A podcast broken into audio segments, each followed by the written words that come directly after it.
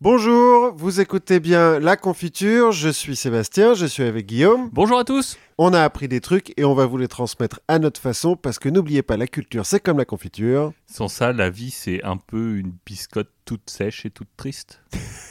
c'est ça. C'est vrai que le biscotte c'est, à peu près aussi triste que les cornflakes dont tu Ben voilà, parlé. je pensais au révérend Kellogg. et à son âme. Paix à son âme. De quoi allons-nous parler aujourd'hui Guillaume? Alors, aujourd'hui, on va parler d'une religion mystérieuse, celle des Sikhs. On va parler de zombies. On va parler d'une bataille un peu étrange entre une cavalerie et une flotte maritime. Et on va parler du basket du troisième millénaire. Et c'est moi qui commence avec euh, nos amis les Sikhs. Exactement. C'est ça. Tu vas plonger en profondeur dans, euh, dans le royaume des Sikhs. Ouais. Ouais, tu, tu vas faire une genre de psychanalyse, quoi. T'en Voilà. as prévu plein en fait. Ouais, j'ai- travaillé plus ça que mon sujet, en fait. Parce que moi j'allais dire ce film n'est pas un film sur le sikhisme. Non, Donc non, le je- sikhisme. non, non, je me suis plongé à, à fond dedans, tu vois, j'étais euh, limite psychopathe, quoi. Le sikhisme. Pourquoi je me suis intéressé aux sikhs En dehors des jeux de mots faciles, je veux dire. Parce que c'est un peu romantique. Les sikhs, ils doivent porter tout le temps euh, une arme sur eux, euh, enfin un, un poignard, euh, un, un anneau en métal. euh, Ils ont pas le droit de se couper les cheveux. C'est un peu comme des Rasta ou Samson. euh.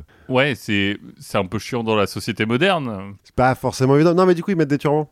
On va en reparler des turbans parce que une des raisons pour lesquelles aussi je voulais parler des sikhs, c'est qu'il y a beaucoup de gens qui les confondent avec des musulmans. Parce que comme ils ne se coupent pas les cheveux ni la barbe et qu'ils portent des turbans, euh, Ouais, raccourci facile. Et qui viennent d'endroits où ils ont la peau un peu plus mate.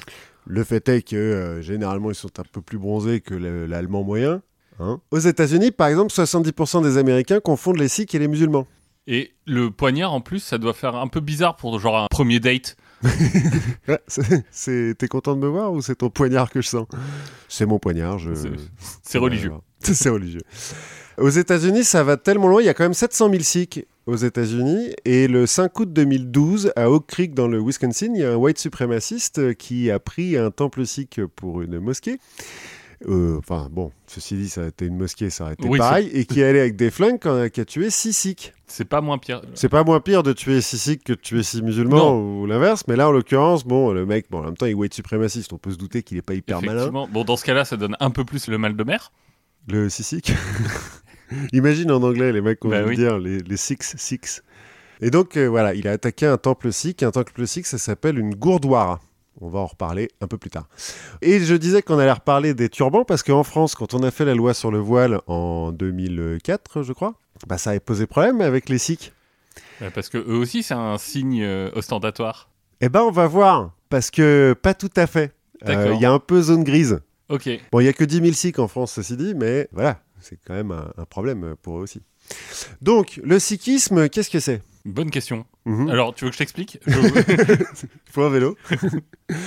le sikhisme, c'est un monothéisme. D'accord. C'est même le troisième monothéisme en, en nombre de croyants dans le monde, après euh, la, la chrétienté et l'islam, puisqu'il y a 27 millions de sikhs dans le monde. Donc plus que de... Plus que de juifs, que de il n'y en a qui- que 14 millions. D'accord. Alors 27 millions de sikhs, dont 20 millions en Inde, hein, parce que bon, euh, c'est quand même très indien, hein, cette, euh, cette histoire. Mais donc c'est un monothéisme, les sikhs, ils croient en un Dieu suprême, absolu, infini, euh, créateur de toutes choses. Gentil ou... Ni gentil ni méchant, il est créateur de toutes D'accord. choses, il est un peu au-dessus, quoi. Ouais, voilà. De- Il est au-dessus, il crée, quoi. Voilà, il est un peu au-dessus de la mêlée, c'est grâce à lui que t'existes, c'est déjà pas mal. On, on Il- peut le remercier. Voilà, Enfin, J'espère que les autres gens le remercient parce que j'existe aussi. voilà, voilà. Le... Alors il n'a pas de nom, il l'appelle Satnam, ce qui veut dire le vrai nom. C'est quelque chose qu'on peut rapprocher des juifs, par exemple, qui Oui. euh, ne disent pas Jéhovah en dehors de la synagogue ou des prières et qui disent Hachem, qui veut dire le nom. Il y a un certain nombre de religions qui font ça. Alors, chez les C'est Sikhs, pratique. Si t'es écrivain... tu vois, tu- bon, allez. le... bon, il va s'appeler le nom. C'est- je je sais, j'arrive pas à trouver des, des prénoms à mes personnages. Bon, c'est pas grave. Ouais, on va l'appeler le prénom. Il y a bien une pièce de théâtre qui a été faite comme ça. Donc chez les Sikhs, pas d'idole, pas de rituel magique, de miracle, de machin comme ça. Il y a un peu des prières, des mantras, des choses comme ça, mais pas de, de miracle. Pas de paradis, pas d'enfer, pas de prophète, parce que Dieu ne prend jamais la forme humaine et ne parle pas aux humains. D'accord. Pratique. C'est pratique. Bah Alors, il n'y a pas de prophète, par contre, il y a des gourous, on va en parler. Il y a un livre saint, le gourou Grand Sahib. Parce que gourou, enfin peut-être que j'en piète déjà, mais gourou c'est pas forcément négatif. Ah non, du tout, du tout. Gourou, c'est un mot indien qui veut dire maître. Euh, alors, soit maître euh, au sens euh, pouvoir, mais, mais plus souvent maître au sens professeur. Ouais, enseignant.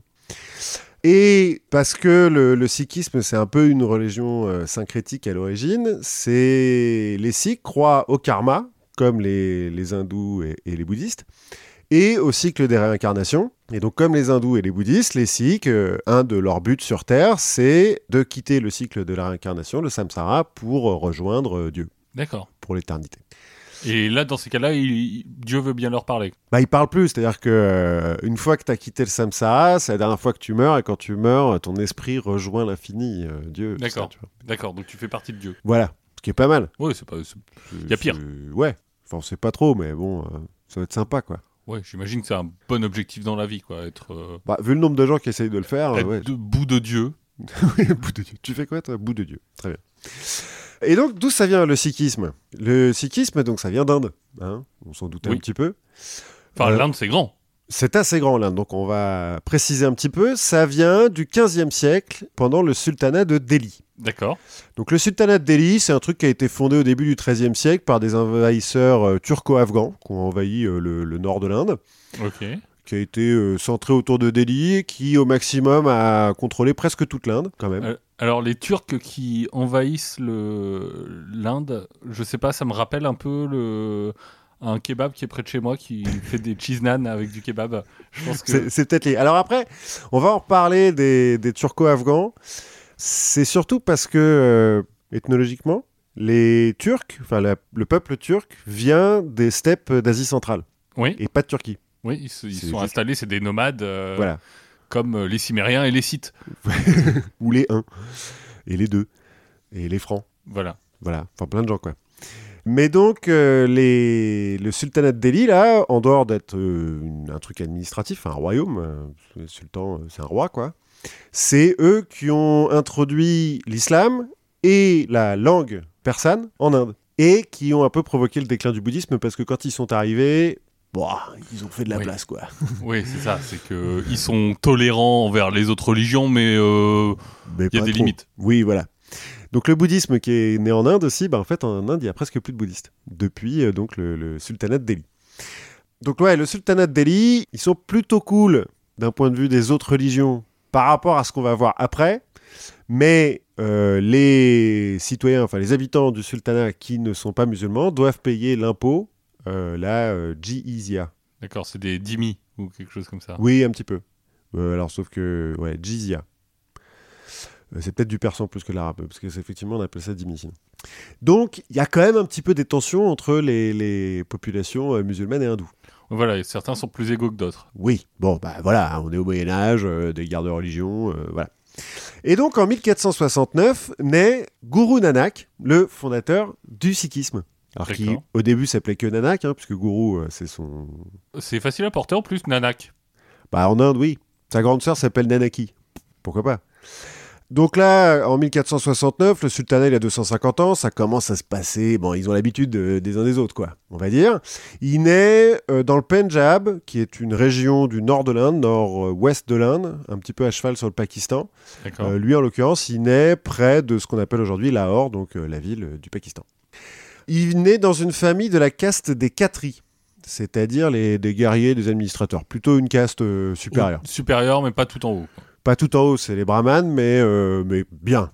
Ça va, il n'a pas trop de problèmes de fric. Euh, Quand il naît, son père est comptable, slash percepteur des impôts, slash commerçant. Slash surveillant de guerre. Non, non, non, il fait bien son, son boulot et tout, il est sérieux. Donc il donne une éducation lettrée à son fils qui apprendra le sanskrit et le persan. Le sanskrit, euh, c'est un peu comme le latin. hein. C'est À l'époque, en Inde, c'est une langue morte Oui. qui n'est utilisée que par les prêtres. Que pour la religion, c'est voilà. la langue de la spiritualité.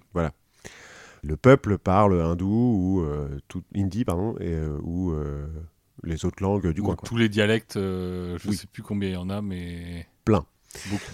Donc, il est promis un grand avenir, Guru Nanak. Sauf que dès son enfance, bah, il est un peu rêveur, il est un peu mystique, il est fasciné par les ascètes, parce qu'en Inde, il y a beaucoup d'ascètes euh, Itinérant itinérants, merci.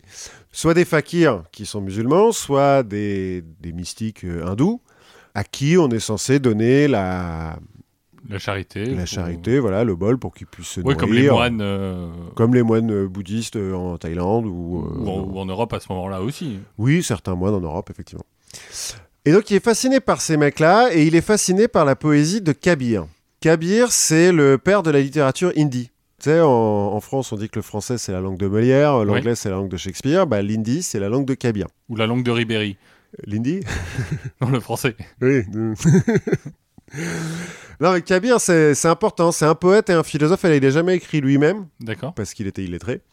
Mais euh, il y a des gens qui ont retranscrit euh, euh, ses poèmes. Et c'est aussi un mystique un peu as- ascète.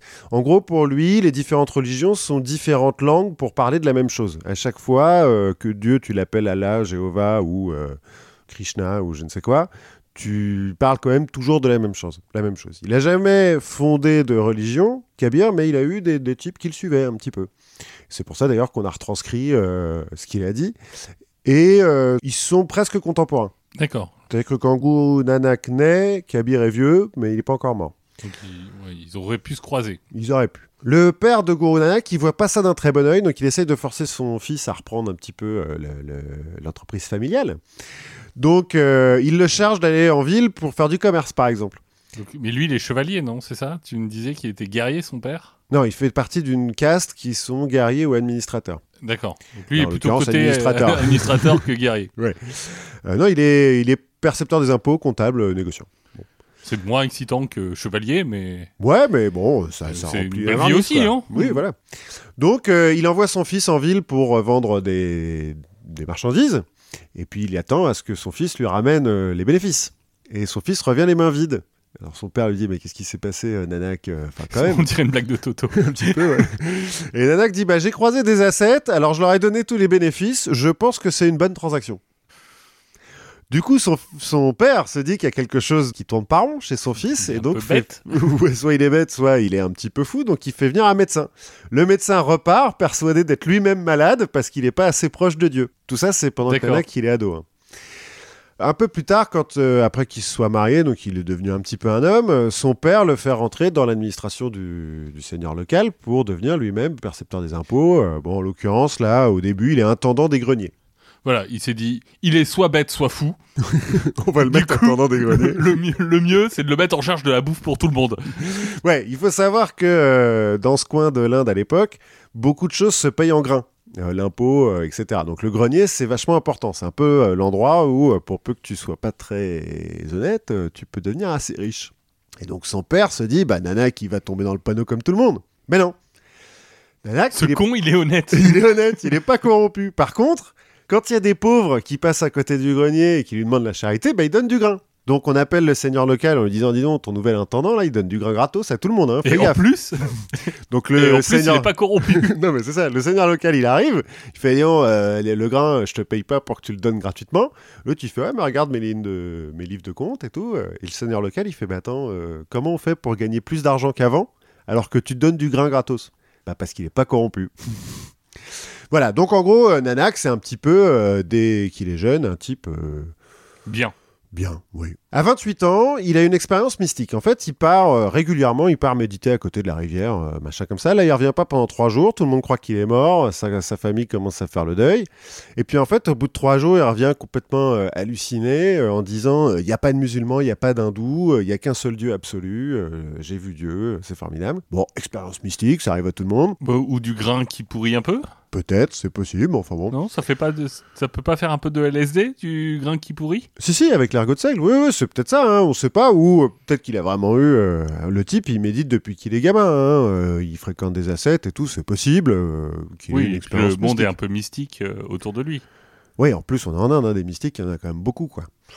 Et donc, 28 ans, il abandonne femme et enfant et il part prêcher la bonne parole avec son meilleur pote qui s'appelle Mardana, qui est euh, le barde de la famille, qui est un musulman. Donc ils sont certains musulmans, certains euh, hindous, ça pose pas de problème.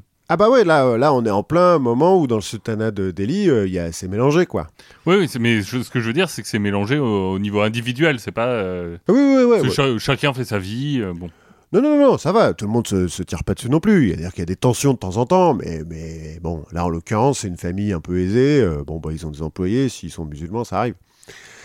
Donc euh, les deux, là, ils vont faire quatre grands voyages vers le, Napa- le Népal, le Tibet, l'Inde du Sud, le Sri Lanka, l'Afghanistan, la Perse et la Mecque, puisque Mardana, donc, qui est musulman, veut faire le Hajj, le, le pèlerinage à la Mecque, et puis que Guru Nanak, il dit, bah cool, Ouais, ça a l'air sympa. je vais t'accompagner, on va, on- les, les voyages forment la jeunesse.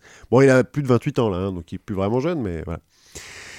Et en rentrant, donc tout le long, il prêche, il se fait un peu des, disciples, hein, il se fait des potes. Il y a des mecs qui disent Putain, c'est vachement bien ce que tu dis, euh, Guru Nanak et tout, on va te suivre, on peut te suivre Bah ouais, suivez-moi, pas de problème. Donc il rentre dans le Pendjab et il fonde Kartarpur en 1539, ce qui veut dire la ville du créateur. hein, Kartar, euh, créateur pour euh, ville. Et bah, ses disciples se mettent avec lui, quoi, puis ils forment une petite communauté, un petit truc de hippies, c'est pas mal. Ouais, voilà, on met des tentes, on va mettre de la musique, euh, un Et- feu au milieu, et puis. Et puis c'est et puis Cool. c'est sympa, ils sont végétariens, euh, ils sont gentils avec tout le monde, parce que ça c'est un des, des grands préceptes du sikhisme, c'est qu'il faut être, euh, faut être serviable, il faut être gentil, etc.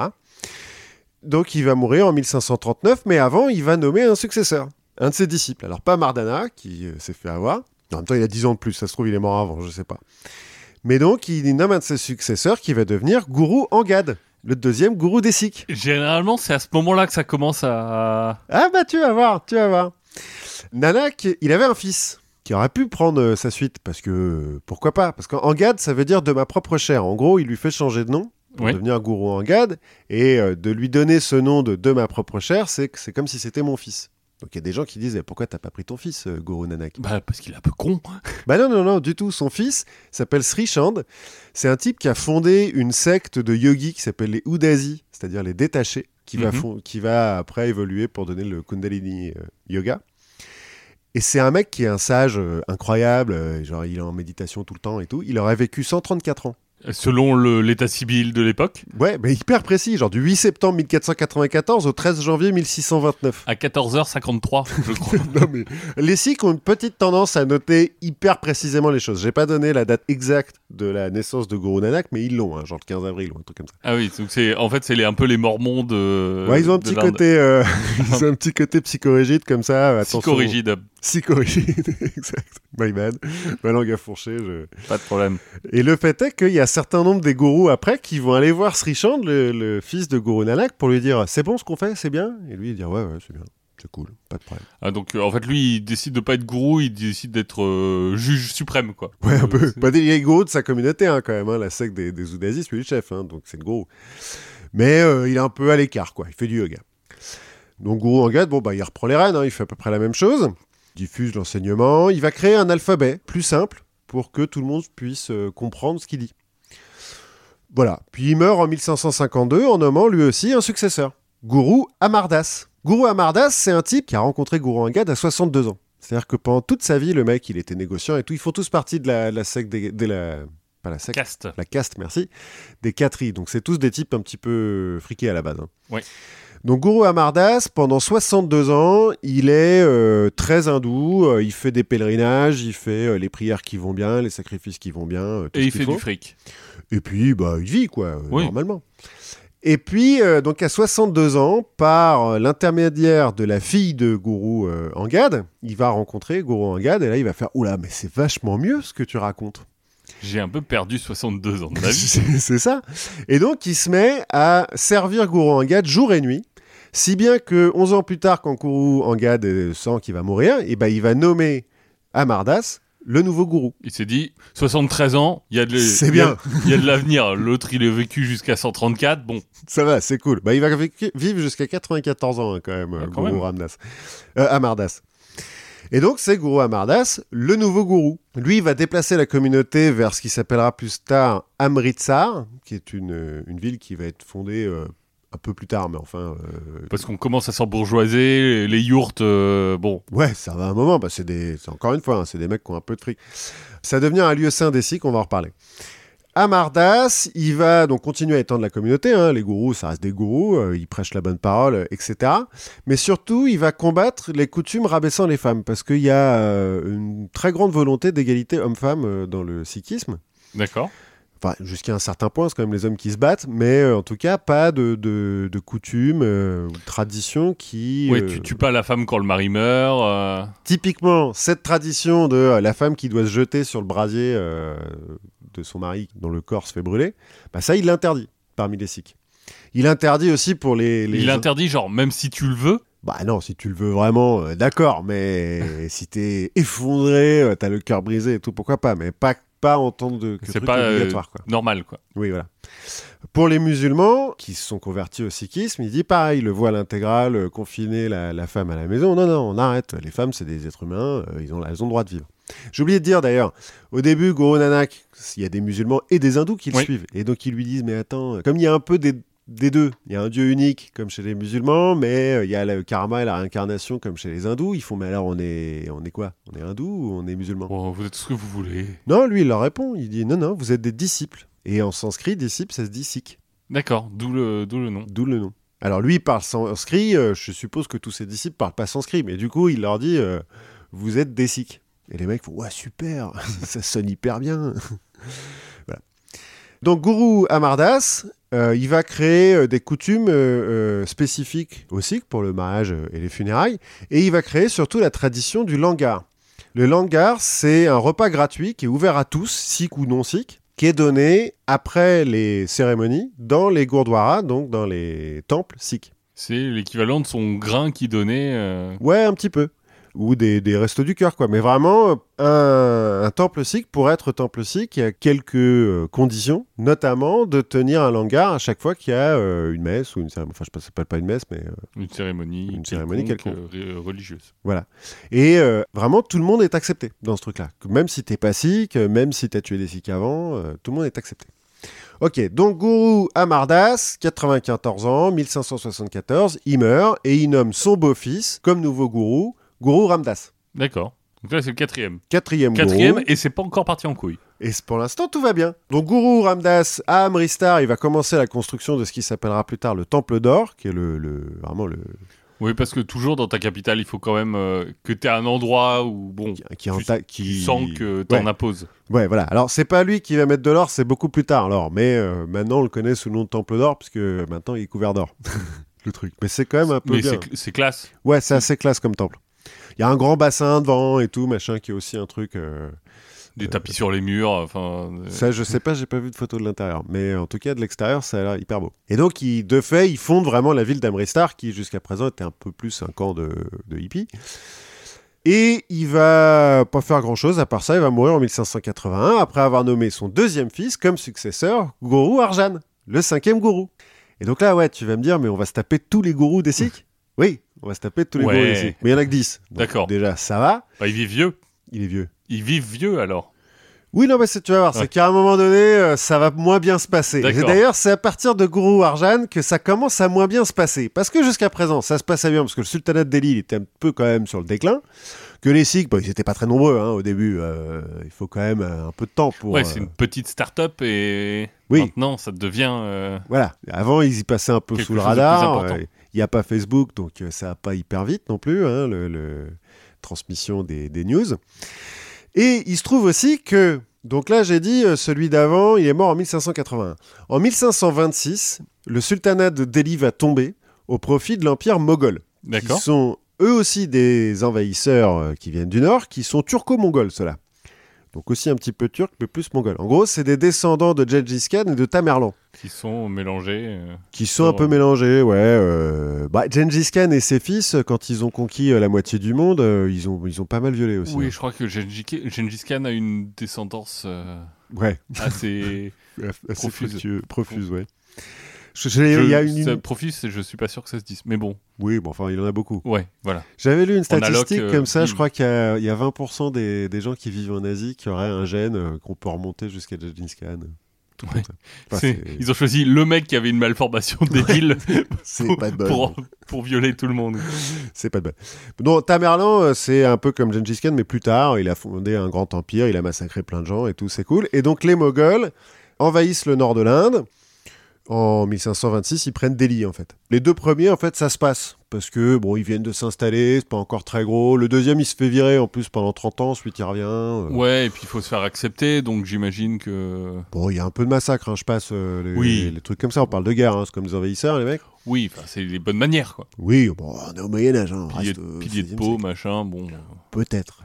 Ils sont plus dans la décapitation. Ils font beaucoup dans la décapitation, les Moghols. Et après, euh, ils ont des caisses de têtes décapitées et tout. Enfin, je- D'accord. Beaucoup de Ouais, décapitation. Ça, ça décore. On a, dé- on a vu que tu pouvais en faire quelque chose. Tu peux faire plein de têtes, euh, plein de choses avec les têtes. ou, ou des colliers. ou Le troisième empereur moghol, Akbar, va conquérir presque toute l'Inde. Donc là, euh, bah, y compris Tu veux dire Akbar comme, euh, comme, comme le It's a Trap, comme l'amiral comme l'amiral. Bah ouais, AKBAR, euh, Akbar. Mais ça va parce qu'Akbar, il est plutôt cool. Il va supprimer la, la jizya. Les, les Moghols, ils sont musulmans aussi. hein. Ils parlent perse et tout. euh. Quand il va visiter euh, les Sikhs, il veut visiter Guru euh, Amardas à l'époque. Guru Amardas lui dit euh, D'accord, mais enfin, t'es empereur, t'es comme tout le monde, tu vas manger au, au langar avant, donc assis par terre avec les autres. L'empereur Akbar, il dit Ok, Pas de problème. pas de problème, il s'assoit par terre, il mange avec tout le monde, puis ensuite il rencontre Guru Amardas, ça se passe bien. euh, il est- je- on suppose même qu'il l'a un peu influencé parce que Akbar il va essayer de créer une espèce de religion syncrétique, plus ou moins l'islam, mais euh, qui Ah, c'est ça, de toute façon, quand euh. t'es empereur, euh, le statut d'après, Ouais, c'est Dieu. c'est euh, empereur Dieu. Non, tu peux être empereur Dieu. Oui, tu c'est veux. vrai. D'abord, t'es empereur Dieu, puis après, tu te transformes en, en ver des sables géants. Enfin, Oui. c'est un peu compliqué. Donc, jusque-là, ça se passe bien. Sauf que le fils d'Akbar, Jahangir, il est moins cool. Déjà, on aurait pu s'en douter, il s'est rebellé deux fois contre son père, euh, il est opiumane et alcoolique. Oui, bon. C'est pas fou. Bon, en pratique, une fois qu'il arrive au pouvoir, il se désintéresse un petit peu des affaires de l'État, mais du coup, euh, bah, t'as des, des guerres de chapelle entre euh, ses généraux, euh, les grands prêtres, euh, les trucs comme ça. Et qui dit lutte de pouvoir à la cour dit complot. Et on accuse Guru Arjan de faire partie d'un de ces complots. Pour le fun ou parce qu'il y avait. Enfin, moi, je vois deux, deux solutions. hein. Soit il était vraiment dans le complot, soit il a de l'argent et on veut lui prendre. Je pense que c'est plutôt la deuxième Enfin, de solution. l'argent ou de l'influence. Bah, c'est un peu ça, c'est qu'ils commencent à avoir un peu d'argent et d'influence, les Sikhs, et donc euh, si le gourou euh, il se convertissait à l'islam, par exemple, ça serait pas mal. Donc on l'arrête en disant euh, complot. Il se trouve qu'il n'y a pas de complot. On lui dit bon bah puisque t'es un grand gourou, vas-y fais des miracles. Il dit bah alors déjà non. Hein, c'est un peu comme les comiques. euh, C'est pas parce que je suis comique que je peux faire rire sur Ouais. commande. Voilà, c'est c'est pas vous qui décidez. voilà. Et puis ensuite non, parce que le sikhisme il croit pas au, au miracle. Donc euh, non, je peux pas faire de miracle. Du coup les mecs lui disent bah euh, convertis-toi à l'islam. Et bah gourou Arjan il dit bah non parce que je suis gourou. Et puis bah non. Et Et ça, hop, ce serait un putain de miracle. ça, ce serait un putain de miracle. Et donc, euh, prison, torture, mort. C'est le premier martyr sikh en 1606. Il aura le temps quand même avant de partir, parce qu'il sent bien que ça... Ouais, à partir du moment où on lui dit vas-y, fais des miracles, euh, bon.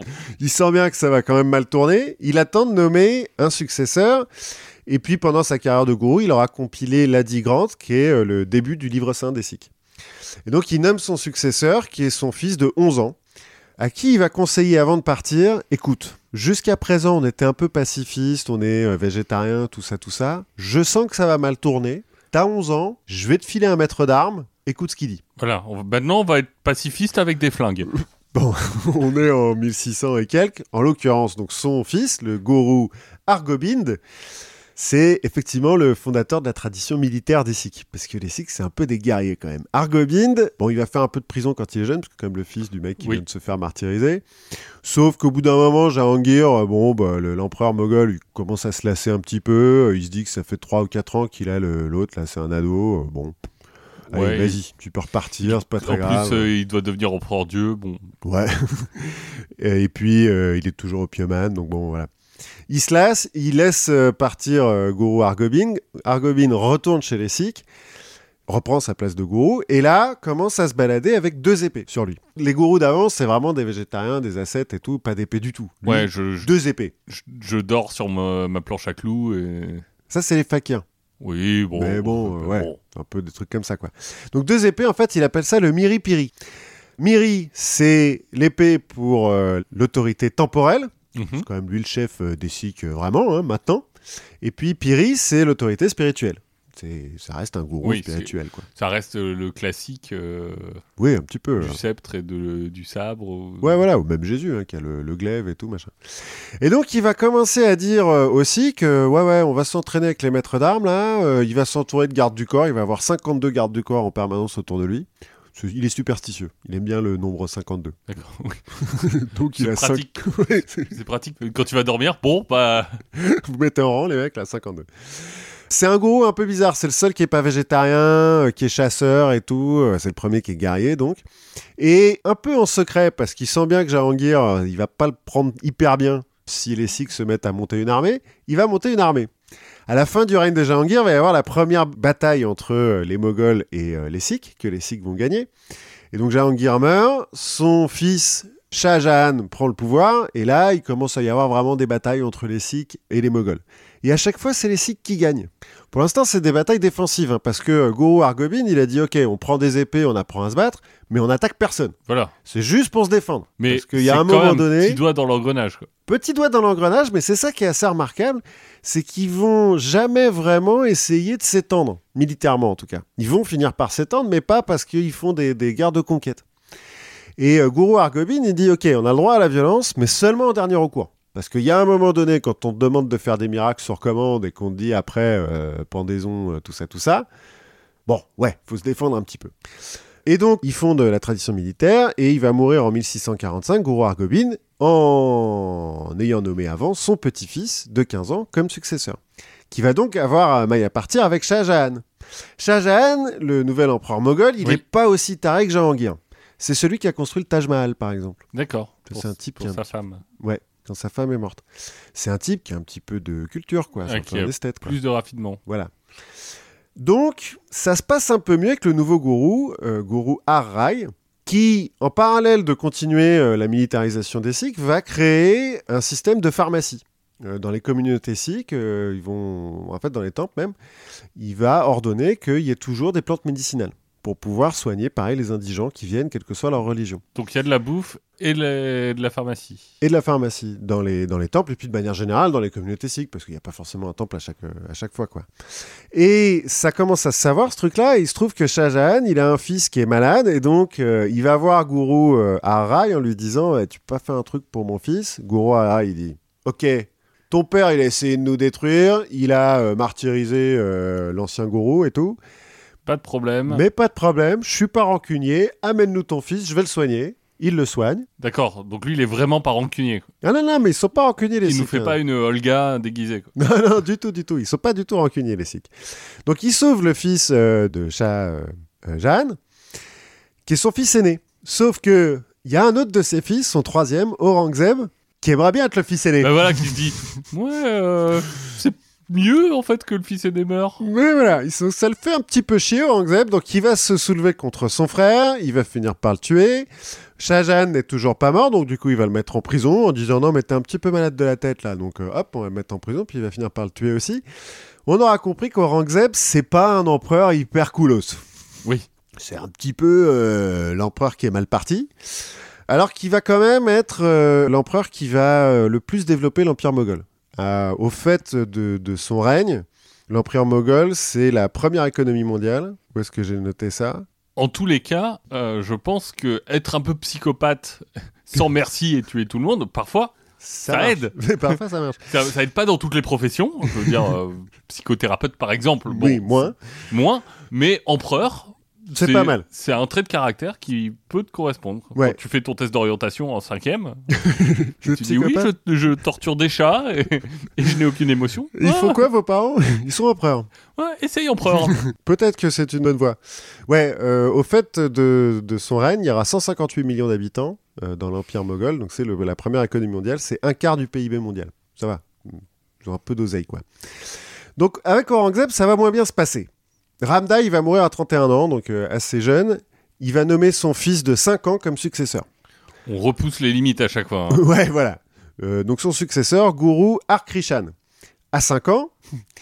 Euh, Quand il a 8 ans, il se fait convoquer par Aurangzeb à Delhi, qui euh, veut dire Attends, il y a un nouveau gourou là chez les Sikhs? Amenez-le Allez, moi. bring it on.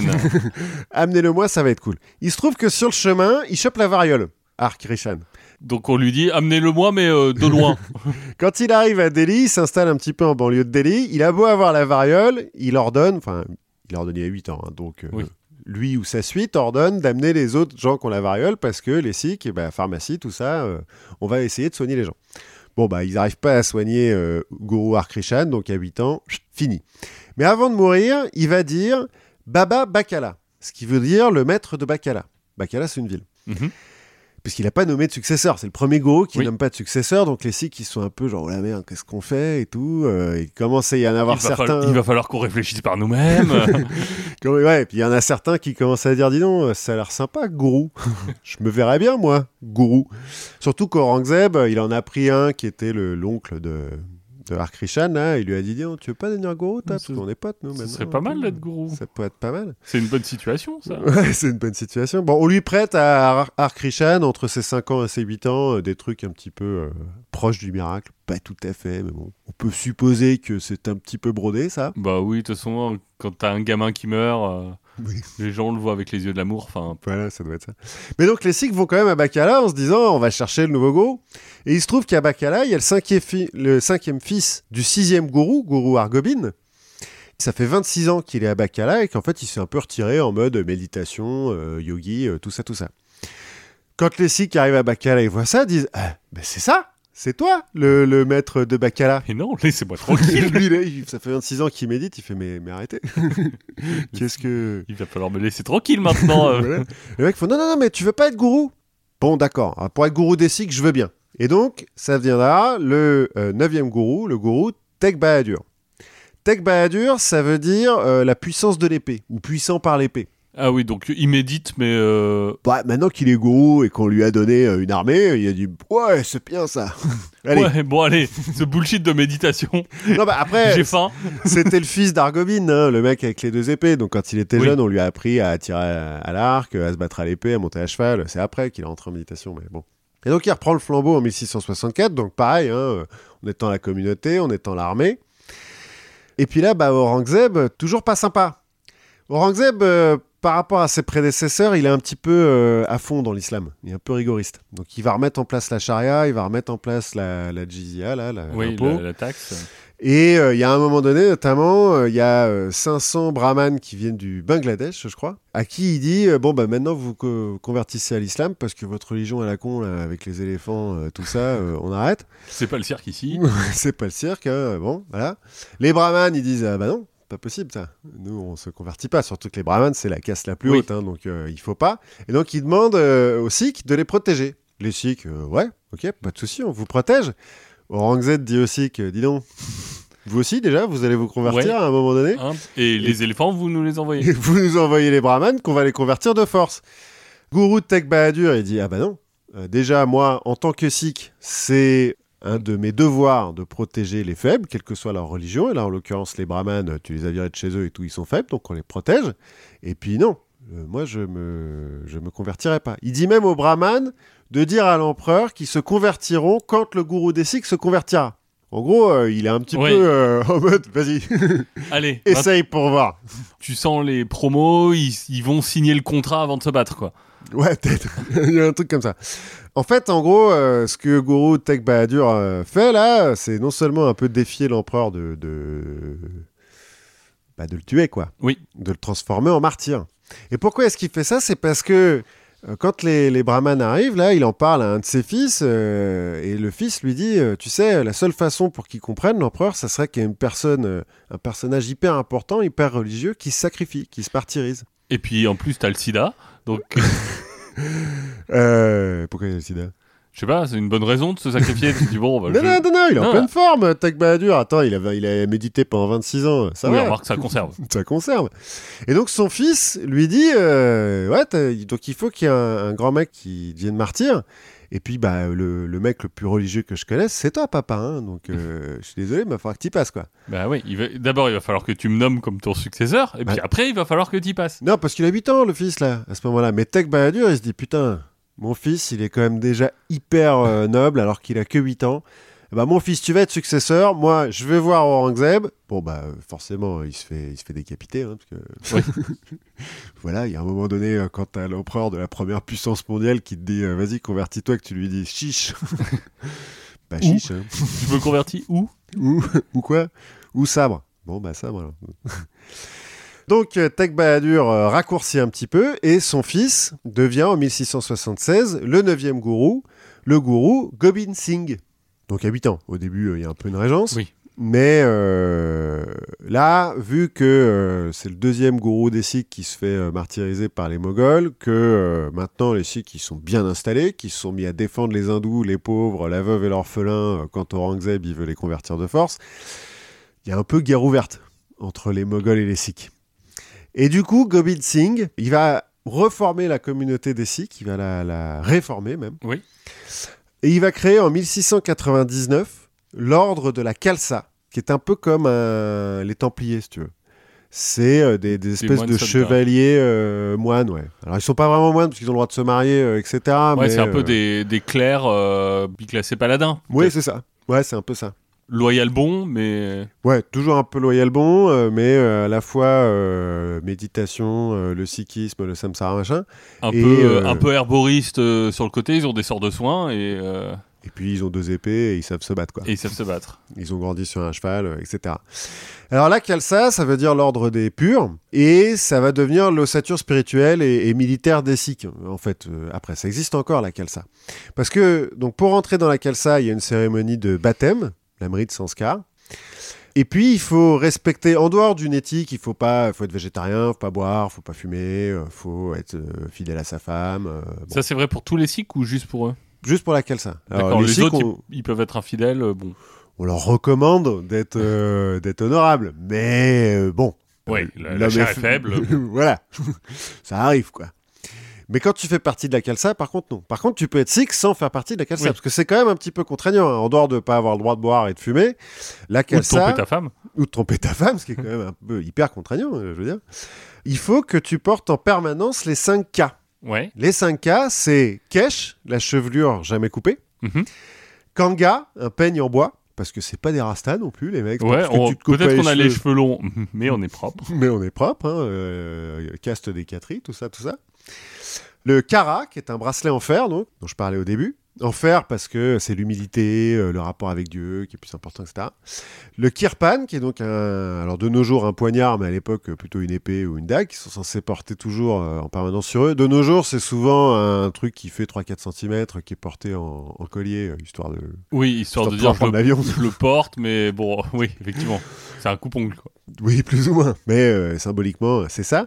Et le Kachera, qui à l'époque sont des pantalons euh, un peu bouffants. faut voir qu'en Inde, au XVIIe siècle, là, euh, tournant du XVIIIe, les hommes, ils portent des pagnes longs. Ce qui n'est Oui. pas hyper pratique pour monter à cheval et pour se battre. Donc, comme la Khalsa, ils sont censés être euh, Des guerriers. des guerriers et surtout être euh, mobilisables n'importe quand, bah, il faut qu'ils portent des pantalons pour pouvoir se battre n'importe quand. De nos jours, le Kachera, en fait, c'est des caleçons, D'accord. des boxers, quoi. Bon, t'as un, boxeur, un collier, et un bracelet. Bon, ça passe. Ça, ça peut passer, mais donc la chevelure, c'est ce qui pose le plus de problèmes. Mais dans le- le- l'ordre euh, religieux, c'est juste de se laisser pousser la chevelure. Le turban, il vient après. Le turban, en fait, c'est juste un truc pratique. C'est Oui. qu'au bout d'un moment, quand tu te coupes jamais les cheveux, ils sont longs, très longs. Oui. Donc tu te les attaches un petit peu au-dessus de la tête et pour, pour bien que ça tienne, bah, tu mets un turban dessus. Donc c'est une tradition, mais c'est pas euh, un truc religieux. Comme le voile. Bah non, parce que le voile, à la limite, il y a quelques phrases euh, du Coran Oui, qu'on parle. Là, en l'occurrence, pas du tout. C'est vraiment, euh, bon, qu'est-ce qu'on fait avec nos cheveux? Bah, On va le mettre en turban, puis au bout d'un moment, ça devient une tradition parce qu'ils finissent par tous le faire de la même façon. Il y a une façon un peu spéciale de, de nouer le turban euh, chez les Sikhs. Mais Et... en gros, c'est des hippies avec des bandanas, quoi. Ouais, un peu. Bah, ou comme des Rastas, tu vois, qui ont des Oui. espèces de bonnets, euh, trucs. Sauf qu'eux, ils sont propres. Ils ont, des- ils ont un peigne. Dernière chose que va faire Guru Gobind Singh, enfin deux dernières choses. Il va dire aux gens de la Khalsa, vous allez tous prendre le même nom de famille. Donc les hommes, c'est Singh, ce qui veut dire tigre. Et les femmes, c'est euh, Kaur, ce qui veut dire princesse ou tigresse. Donc c'est pour ça que la plupart des, des Sikhs s'appellent Singh. Oui. Tous les Sikhs ne sont pas Sikhs, mais tous les Sikhs presque s'appellent Singh. C'est pratique. C'est pratique pour, le- pour s'y retrouver. Pour l'état civil, c'est hyper pratique. Non, mais quand tu vas... euh, Ouais, et puis quand tu te maries à une Vietnamienne et que du coup. qui s'appelle Nguyen, qui s'appelle Nguyen. c'est mal barré. Et dernière chose que va faire euh, Guru Gobind Singh, il va décréter qu'il sera le dernier gourou vivant, qu'il n'y aura plus de gourou après lui, que le dixième gourou sera l'Adi Grant, c'est-à-dire leur livre sacré qui va finir de compiler et qui va devenir le gourou Grand Sahib. D'accord, le verbe. Plus ou moins, ouais. Le dernier gourou, c'est le livre. Mais c'est le premier livre religieux qui est compilé du vivant de ses auteurs. C'est pas euh, comme euh, la Bible, l'Ancien Testament ou le Coran qui sont écrits un ou deux siècles plus tard. C'est euh, ils l'ont écrit au fur et à mesure en fait chacun des, Oui. des gourous. Oui, bah après, les, le- les testaments euh, sont censés quand même être un peu écrits euh, Ouais, par, mais ils, ils par sont- des contemporains. bah vite fait quoi. Bah, les enfin, Ouais, sauf que les évangiles, euh, on n'a aucune preuve que ça soit effectivement les Ah apôtres qui les ont alors, écrits. alors ça, c'est autre chose. Mais techniquement, c'est eux qui les ont écrits. Techniquement. Là, en l'occurrence, on est sûr que c'est eux qui les ont écrits. Parce qu'ils ont noté la date. euh, Ouais, ils sont un peu monomaniaques là-dessus. Donc, euh, ils ont noté la date, qui est l'auteur de quoi, etc. Parce que donc, dans le gourou euh, Grand Sahib, tu as des mantras, des poèmes, etc. Pas uniquement des gourous, d'ailleurs. Le poète dont je parlais au début, là, Kabir, il y a un petit peu de, de- de trucs à lui dans le gourou Grand Sahib. Mais c'est la première fois que, euh, que vraiment le, le dernier gourou, il dit Ok, on n'y touche plus, maintenant ça c'est notre livre sacré. euh, C'est- pas mal. ça fait euh, 100 ans qu'on travaille dessus, je pense qu'on est bien. Voilà, ça fait 5 allers-retours avec l'éditeur. Il y en a ras-le-bol. Maintenant, on touche plus. Voilà, on arrête. Et donc, ça sera le dernier gourou euh, des Sikhs, euh, Gobind Singh. Il va mourir en 1708, assassiné par un agent du Moghol. En fait, euh, Aurangzeb va mourir en 1707. Il va mourir hyper vieux. hein. Il vit jusqu'à 80 ans, euh, Aurangzeb. Comme quoi, on peut être un empereur psychopathe Ça conserve. et, euh, et vivre longtemps. Mais bon, après, c'est le dernier grand moghol. Ce qu'on appelle les grands moghols, c'est les grands empereurs moghols. Après Aurangzeb, ça se dégrade. Les mecs, ils sont jamais Ils sont gentils. euh, non, mais ils sont jamais empereurs plus de 10 ans, l'Empire se morcelle complètement, puis c'est un peu le moment où les Anglais arrivent aussi, hein, donc euh, ils viennent foutre le bordel, quoi, pas les Européens. Donc il va se faire assassiner par un, un agent du Moghol.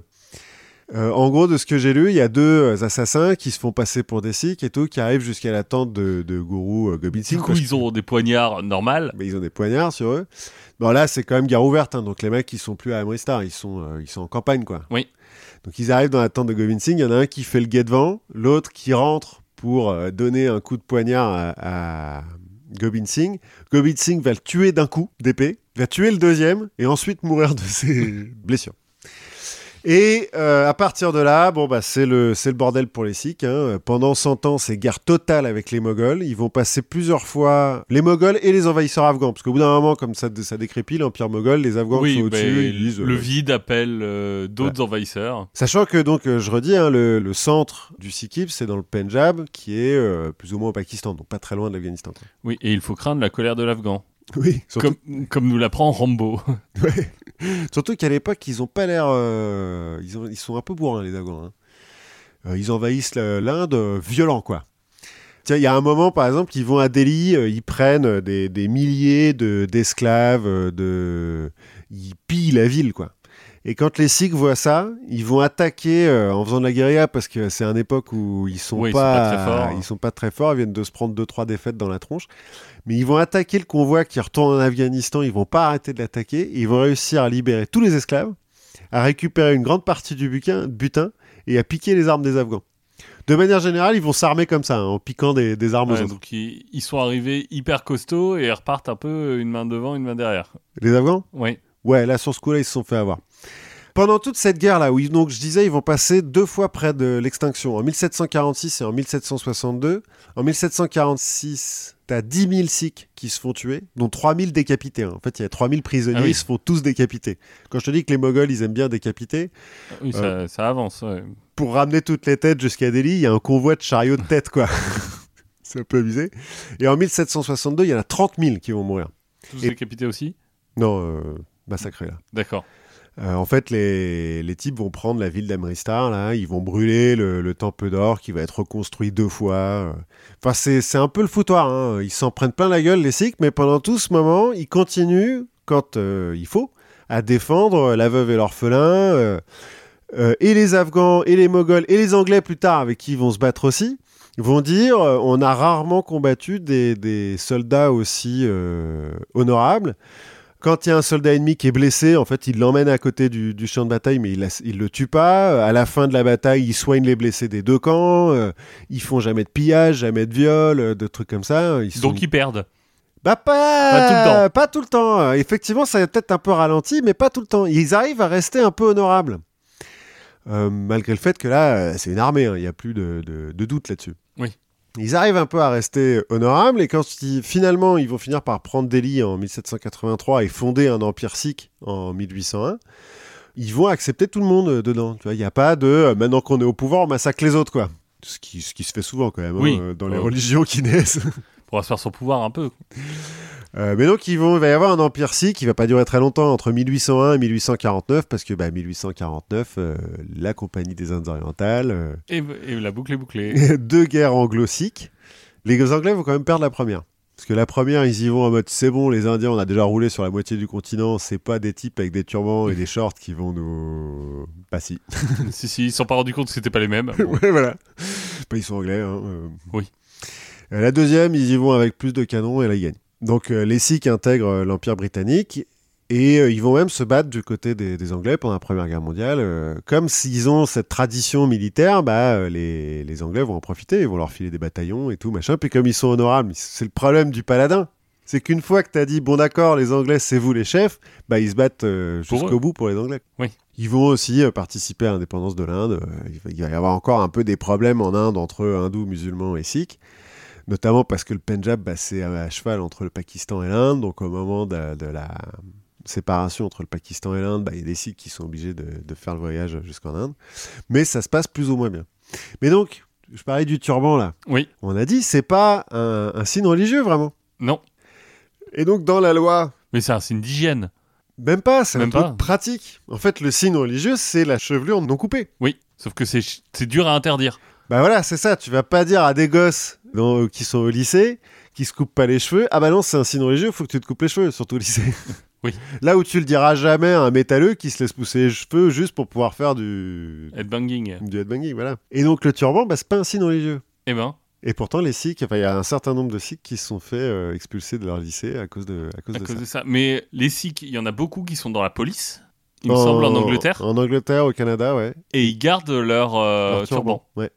Il y a même, euh, alors je crois que Mais c'est un- une conception différente de la laïcité aussi par Ah rapport oui, à la oui, France. Ouais, complètement. Euh, Il y a même, euh, je crois que c'est en Angleterre et dans certains États des États-Unis où ils ne sont pas obligés de porter des casques de moto. Parce que va mettre un casque de moto au-dessus d'un turban et Oui. d'une chevelure que t'as jamais coupée. Donc ils sont pas obligés. D'accord. Bah écoute, c'est plus. Enfin, j'allais dire c'est plus spirituel que ce que je pensais, mais en fait, je, comme je ne pensais rien, euh, on s'y connaissait pas. On... voilà, on s'y- on s'y connaît euh, pas vraiment. euh, ce qui... Et donc, c'est toujours bien d'apprendre. Il y a que 10 000 Sikhs en France, hein, il n'y en a pas énormément, surtout dans le 9-3. Donc, on n'en croise pas souvent. Non. Mais il y en a et euh, il y a un Sikh qui a été Premier ministre d'Inde. Euh, au Canada, il y a un Sikh qui est ministre de l'Intérieur, je crois, en ce moment. Enfin, bon, il y a un Sikh qui est ministre.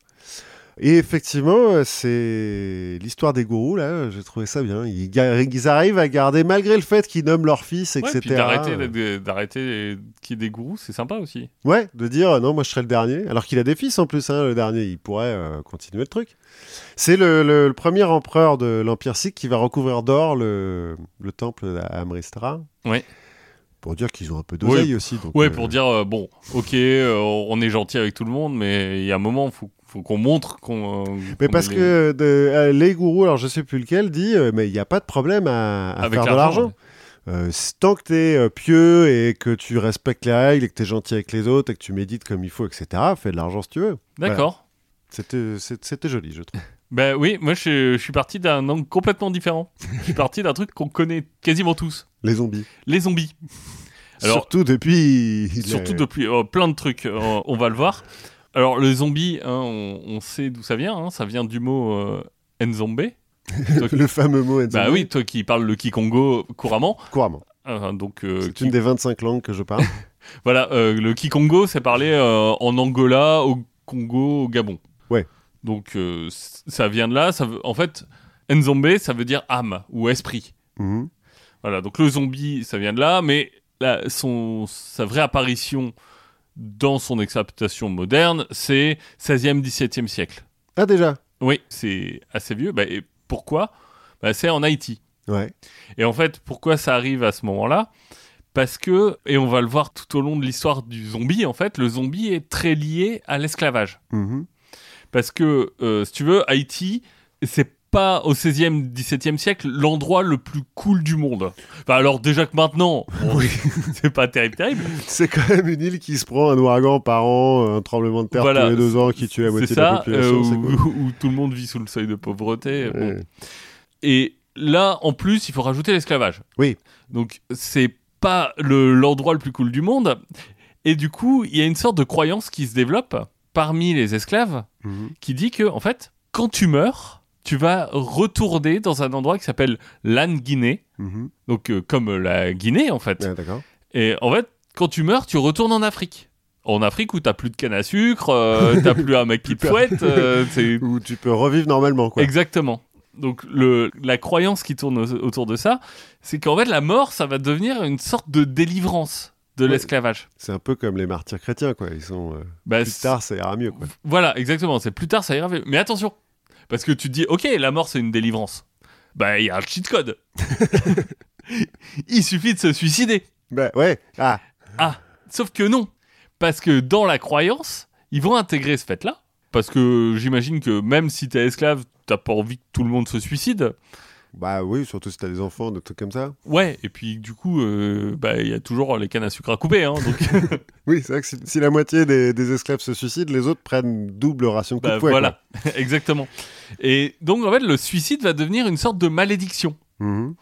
En fait, que la croyance va devenir que le l'esclave qui se suicide va pas pouvoir retourner sur l'Anne Guinée et va devenir une sorte d'esclave pour l'éternité. Et donc on commence à voir apparaître ce- cette notion de corps euh, sans, sans âme, puisque la, la personne est morte, mais qui est esclave. C'est un peu comme le purgatoire des chrétiens, dit, parce que si je ne me buse, quand tu te suicides en tant que chrétien, tu vas au purgatoire pour éternité, non? Alors c'est ça? compliqué parce que le purgatoire c'est euh, une notion un peu complexe dans le christianisme, Oui. qui n'existe, enfin, Qui est je pas dans la Bible. Il n'y a pas d'enfer non plus. Il n'y a pas d'enfer non plus. Donc c'est quelque chose comme les limbes qui n'existent plus. Et Ouais. les- Je ne saurais pas te dire exactement. En tout cas, ce que je peux te dire, c'est qu'en 1804, bah, il n'y a plus d'esclavage. Ah oui, bah, tout ça l'ouverture. euh, Tout ça, l'ouverture, c'est en fait la, la seule révolte d'esclaves qui a vraiment fonctionné mhm. dans l'histoire. Donc, plus d'esclavage. Du coup, le, le mythe va un peu se transformer. Et les gens qui vont se le réapproprier, ça va être les vaudous. Mhm. Donc le vaudou, c'est euh, une sorte de spiritualité euh, qui est euh, un peu en marge du catholicisme, qui va mêler un peu euh, bah, du christianisme avec un peu d'animisme, avec du, de la pensée euh, de religion africaine. Mhm. Parce que ça vient d'Afrique, ça n'a pas été créé en Haïti, le vaudou. Alors, en fait, le vaudou, ça vient d'Afrique, mais ça s'est transformé principalement en Haïti. C'est là où, où c'est devenu quelque chose d'un peu euh, consti- constitué. Mhm. Et là encore, on pense que dans le vaudou, quand tu meurs de façon naturelle, de vieillesse, de maladie, bon, en gros, ça va. Mais dès que tu as une mort non naturelle, qui est un peu le, le suicide d'avant, mais là on va rajouter le meurtre, notamment. Ah, c'est pas cool c'est quand même pas de ta faute si tu te fais. Bah ouais, c'est pas de ta faute, bah, tant pis pour toi. hein. T'avais qu'à surveiller, t'avais qu'à avoir Alors, 52 en fait, euh, au moment où corps. tu as cette mort non naturelle qui apparaît, l'âme va être un peu vulnérable. Mhm. Et donc, elle pourra être attrapée par les gens qu'on appelle des bokors. Mhm. Le bokor, c'est le sorcier. D'accord. Donc le bokor, c'est le sorcier. Et en fait, à ce moment-là, il va pouvoir attraper l'âme ou une partie de l'âme. Parce qu'il y a des considérations un peu complexes de l'âme. Il y a plusieurs parties de l'âme. Et en fait, il va attraper qu'une partie spécifique. Enfin, je passe un peu sur les détails. Mais le bokor, il va pouvoir attraper l'âme et la mettre dans un fétiche. Un peu comme les Ghostbusters, quoi, dans la, dans Exa- exactement. Et une fois qu'il a ce- cette âme dans un fétiche, il va demander l'aide des Iwa. Donc les Iwa, c'est des esprits un peu supérieurs. Donc c'est euh, typiquement le Baron Samedi, Papa Legba. Et euh, avec l'aide des Iwa et de son fétiche, il va pouvoir utiliser le corps Du type à qui il a pris l'âme. du type à qui il a pris l'âme. C'est pas forcément négatif. Parce qu'en fait, si t'es un mec euh, qui est plutôt euh, dur à la tâche, qui avait une vie un peu industrieuse, bah en fait, est-ce que t'as vraiment envie de passer ton éternité allongé dans une tombe à te demander ce qui t'arrive et à pas pouvoir sortir Finalement, faire un peu d'exercice, c'est pas plus mal. C'est pas- une, une pas forcément plus mal. Mais en fait, ça va dépendre du beau corps. Oui, bien sûr. Ça va dépendre de l'intention. Voilà. Comme toujours, quoi. puisque c'est c'est lui en fait qui en fait c'est lui qui va pouvoir imposer sa volonté au, au défunt Et finalement, on se retrouve dans une sorte d'esclavage nécromantique. C'est-à-dire qu'on retombe sur ce côté esclavage qui, est, qui a vraiment marqué complètement l'île. Et le Bokor, ça devient le maître. Et surtout que, en fait, on a aboli l'esclavage euh, en Haïti. Mais bon, c'est pas complètement, complètement acquis. C'est-à-dire qu'il y a plusieurs fois où à Haïti, on se dit. Ouais, finalement, euh, pas payer les gens, c'était pas mal. euh, Ça faisait faire des économies. donc il y a des euh, moments où. Alors l'esclavage sera jamais rétabli, mais il y a des moments où ça passe pas loin. Ouais, enfin. Donc en fait, c'est quelque chose qui est toujours un peu dans la mémoire collective. quoi. Mais c'est surtout, je pense, qu'un traumatisme euh, générationnel, enfin, qui, qui se transmet de génération en génération, euh, l'esclavage. Et en fait, bah, si, si tu réfléchis un peu, finalement, ton beau corps, il peut faire de n'importe qui un zombie. Ouais, il faut quand même qu'il se fasse tuer avant. Ouais, mais le beau corps, s'il tue quelqu'un, il peut en faire un zombie. Ah, cheat code aussi, un petit peu. là. Un petit peu, voilà. Donc, euh, il va y avoir cette peur de. Finalement, ça va toucher, ça peut toucher tout le monde. Il va y avoir cette peur qui va euh, commencer à se répandre. On va parler de rituels, notamment à base de poudre de zombies. Donc, il y a des, des poudres qui, on, on en reparlera un peu plus tard, mais des poudres qui permettent de, de créer des zombies. Finalement, si on doit catégoriser notre zombie haïtien, le zombie de, de base, c'est un esclave qui est manipulé par un maître Mhm. qui est mort et qui est pas contagieux. Oui, oui puisqu'il faut qu'il y ait le rituel, euh, piéger l'âme, etc. Exactement. En 1932, le alors un tout petit peu avant en vrai parce qu'il y a un bouquin qui sort, mais c'est surtout en 1932 qu'on va avoir l'arrivée du zombie dans la culture américaine. 1932, c'est le film White Zombie, Ouais. en français Les Morts Vivants. Toujours euh, la traduction française. euh, Donc il faut pas confondre avec le groupe de métal de Rob Zombie, qui s'appelle aussi White Zombie. Et en fait, c'est là on va rentrer un peu plus dans, dans l'hypnotisme. mhm. Si tu veux, c'est euh, un couple qui arrive en Haïti, je crois, pour, euh, pour s'y installer. Ils vont arriver dans une plantation. Le maître de la plantation, qui est au-dessus de tout soupçon, hein, puisqu'il est joué par Bela Lugosi, Oui, Bah, normal. Euh, qui n'a joué que des, des paladins euh, Voilà. loyal bons. qui, voilà, donc qui va être en fait un maître vaudou qui va créer une potion, en gros, pour se taper la fille. quoi. Et ils sont tous blancs euh, dans cette histoire? Et dans cette histoire, ils sont tous blancs et White Zombie. En fait, t'as une, t'as une sorte d'appropriation culturelle. Bon, c'est un mot qui fait un peu peur, mais là, on est quand même en plein dedans. En même temps, le titre euh, Oui, annonce la couleur, ouais. hein, White Zombie. Et donc là, c'est le, vraiment le zombie débarque au cinéma. D'accord. Et du coup, dans la pop culture euh, américaine. 35 ans plus tard, 1968, deuxième révolution. Là, c'est La Nuit des Morts Vivants. Romero. Romero. En fait, si tu fais attention au film, le premier film, parce qu'il en a fait une tripotée hein, de, films, de films de zombies, ben, dans le premier film, on dit jamais que ce sont des zombies. On les appelle des ghouls. Ah. Donc il y a pas de réf- les références euh, aux zombies viendront dans d'autres euh, films. Et là, les zombies, ben, on ne sait pas exactement pourquoi ils existent, mais ils vont se, on va se séparer un peu de ce côté esclave. Parce que là, ils, ils deviennent un peu bêtes. Oui, ils ont pas de maître. Non, euh, ils ont pas de maître, ils ont pas vraiment d'autres euh, buts dans la vie que de survivre. Et de manger des cerveaux. Non, ils- euh, alors eux ils mangent pas de cerveau. Euh, Eux ils mangent les, les- tout ce qu'ils trouvent. Enfin alors tout ce qu'ils trouvent de, de chair humaine. Hein. Oui, parce que bon. Mais ils sont pas si difficiles que ça. Donc là, on- en fait, là on commence à, à se finalement à sortir de la tradition haïtienne Mhm. et à sortir de cette histoire d'esclavage puisqu'on on supprime le maître. Euh, alors important dans l'histoire du zombie dans la pop culture, hein, 1983 c'est Thriller. Michael Jackson. Michael Jackson. Et surtout 1985, le retour des morts vivants de. Euh, O- je l'ai pas noté, c'est O'Brien, euh, je crois. O'Brien, enfin, je, quelque chose. Enfin, un autre, pas Romero, du coup. Pas Romero. Et du coup, là, on arrive à une, une autre explication pour les zombies. C'est un gaz toxique qui s'appelle la trioxine. Mhm. Et donc, le zombie est plus mort. Ah ouais, c'est juste un humain qui s'est fait transformer, quoi. Exactement. C'est Il là est on- malade. il est malade. C'est là qu'ils vont commencer à manger des cerveaux.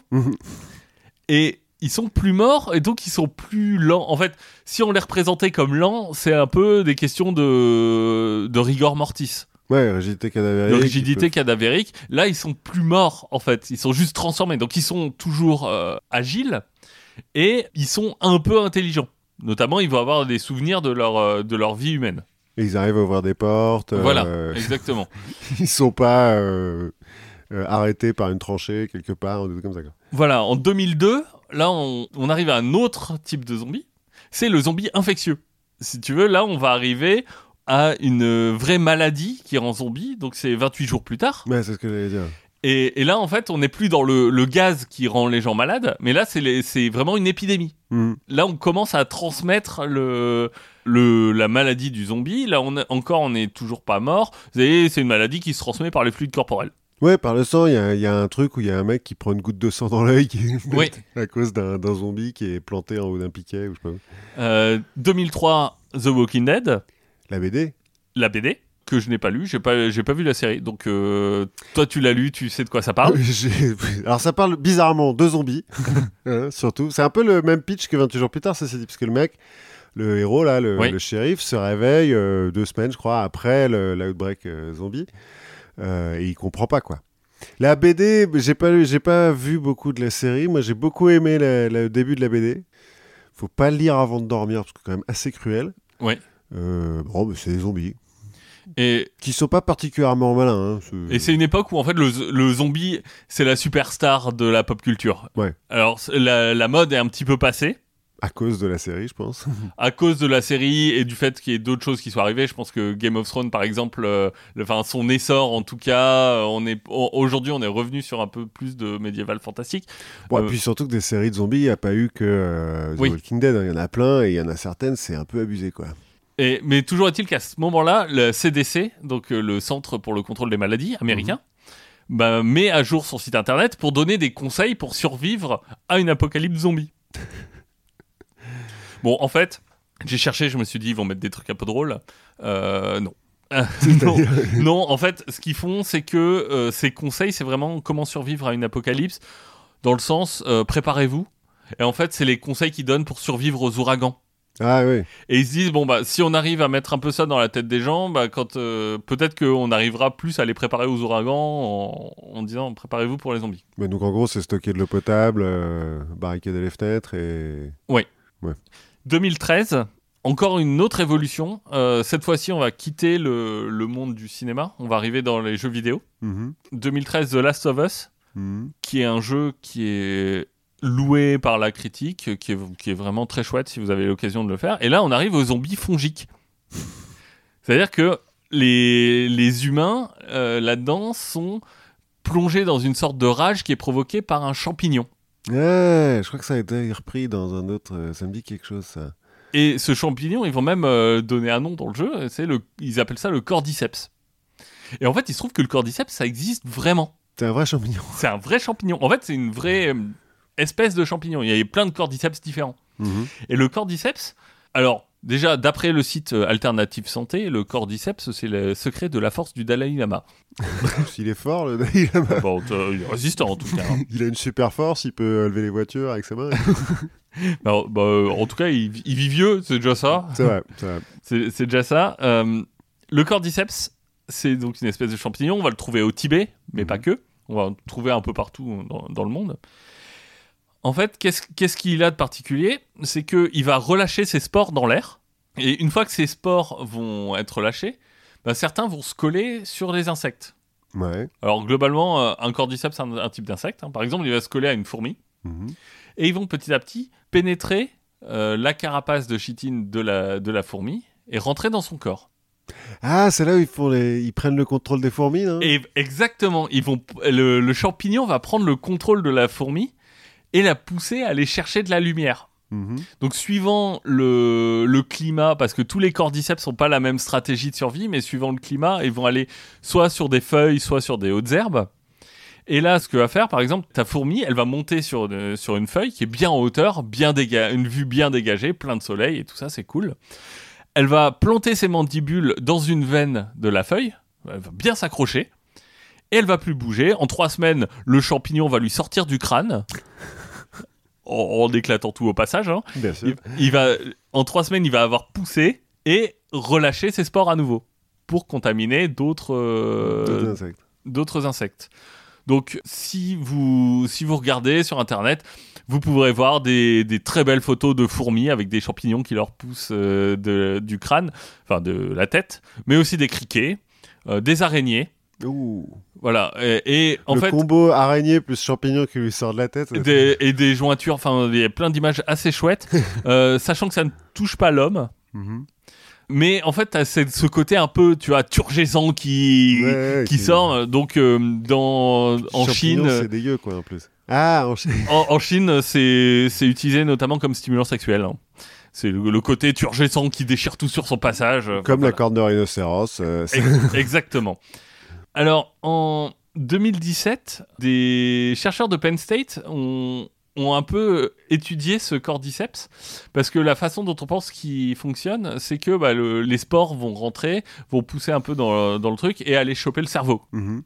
Donc eux, ce qu'ils font, bah, comme, euh, comme tout chercheur un peu sain d'esprit, hein, ils vont prendre euh, des fourmis, ils vont les cryogéniser, en faire des tranches de 50 nanomètres de, de large, hein, donc euh, 50 nanomètres, C'est petit. c'est petit, c'est un demi, euh, un demi cheveu, un vingtième de cheveux plutôt, un cheveu c'est un micron, Ouais, en gros. donc euh, un vingtième de cheveux.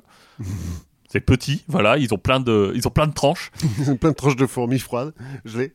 Et, euh, et ils vont faire un, un petit algorithme euh, globalement de data qui va per- leur permettre de reconnaître les cellules de champignons des cellules de fourmis. Mhm.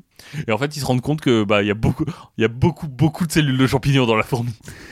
que on est presque plus dans un champignon euh, avec un déguisement de fourmi que dans une fourmi zombie. euh. Mais est-ce que c'est pas lié au fait que les, les insectes, ils ont pas un seul centre nerveux euh, dans la tête, mais un certain nombre de ganglions Alors eux, ils- en fait, ce qui est, ce qui est étrange, si tu veux, c'est que on va retrouver donc tous ces, euh, ce champignon qui a poussé partout, qui fait une sorte de réseau un peu sur tout le corps et qui va en serrer les muscles, par exemple. En fait, ça devient une sorte de marionnette.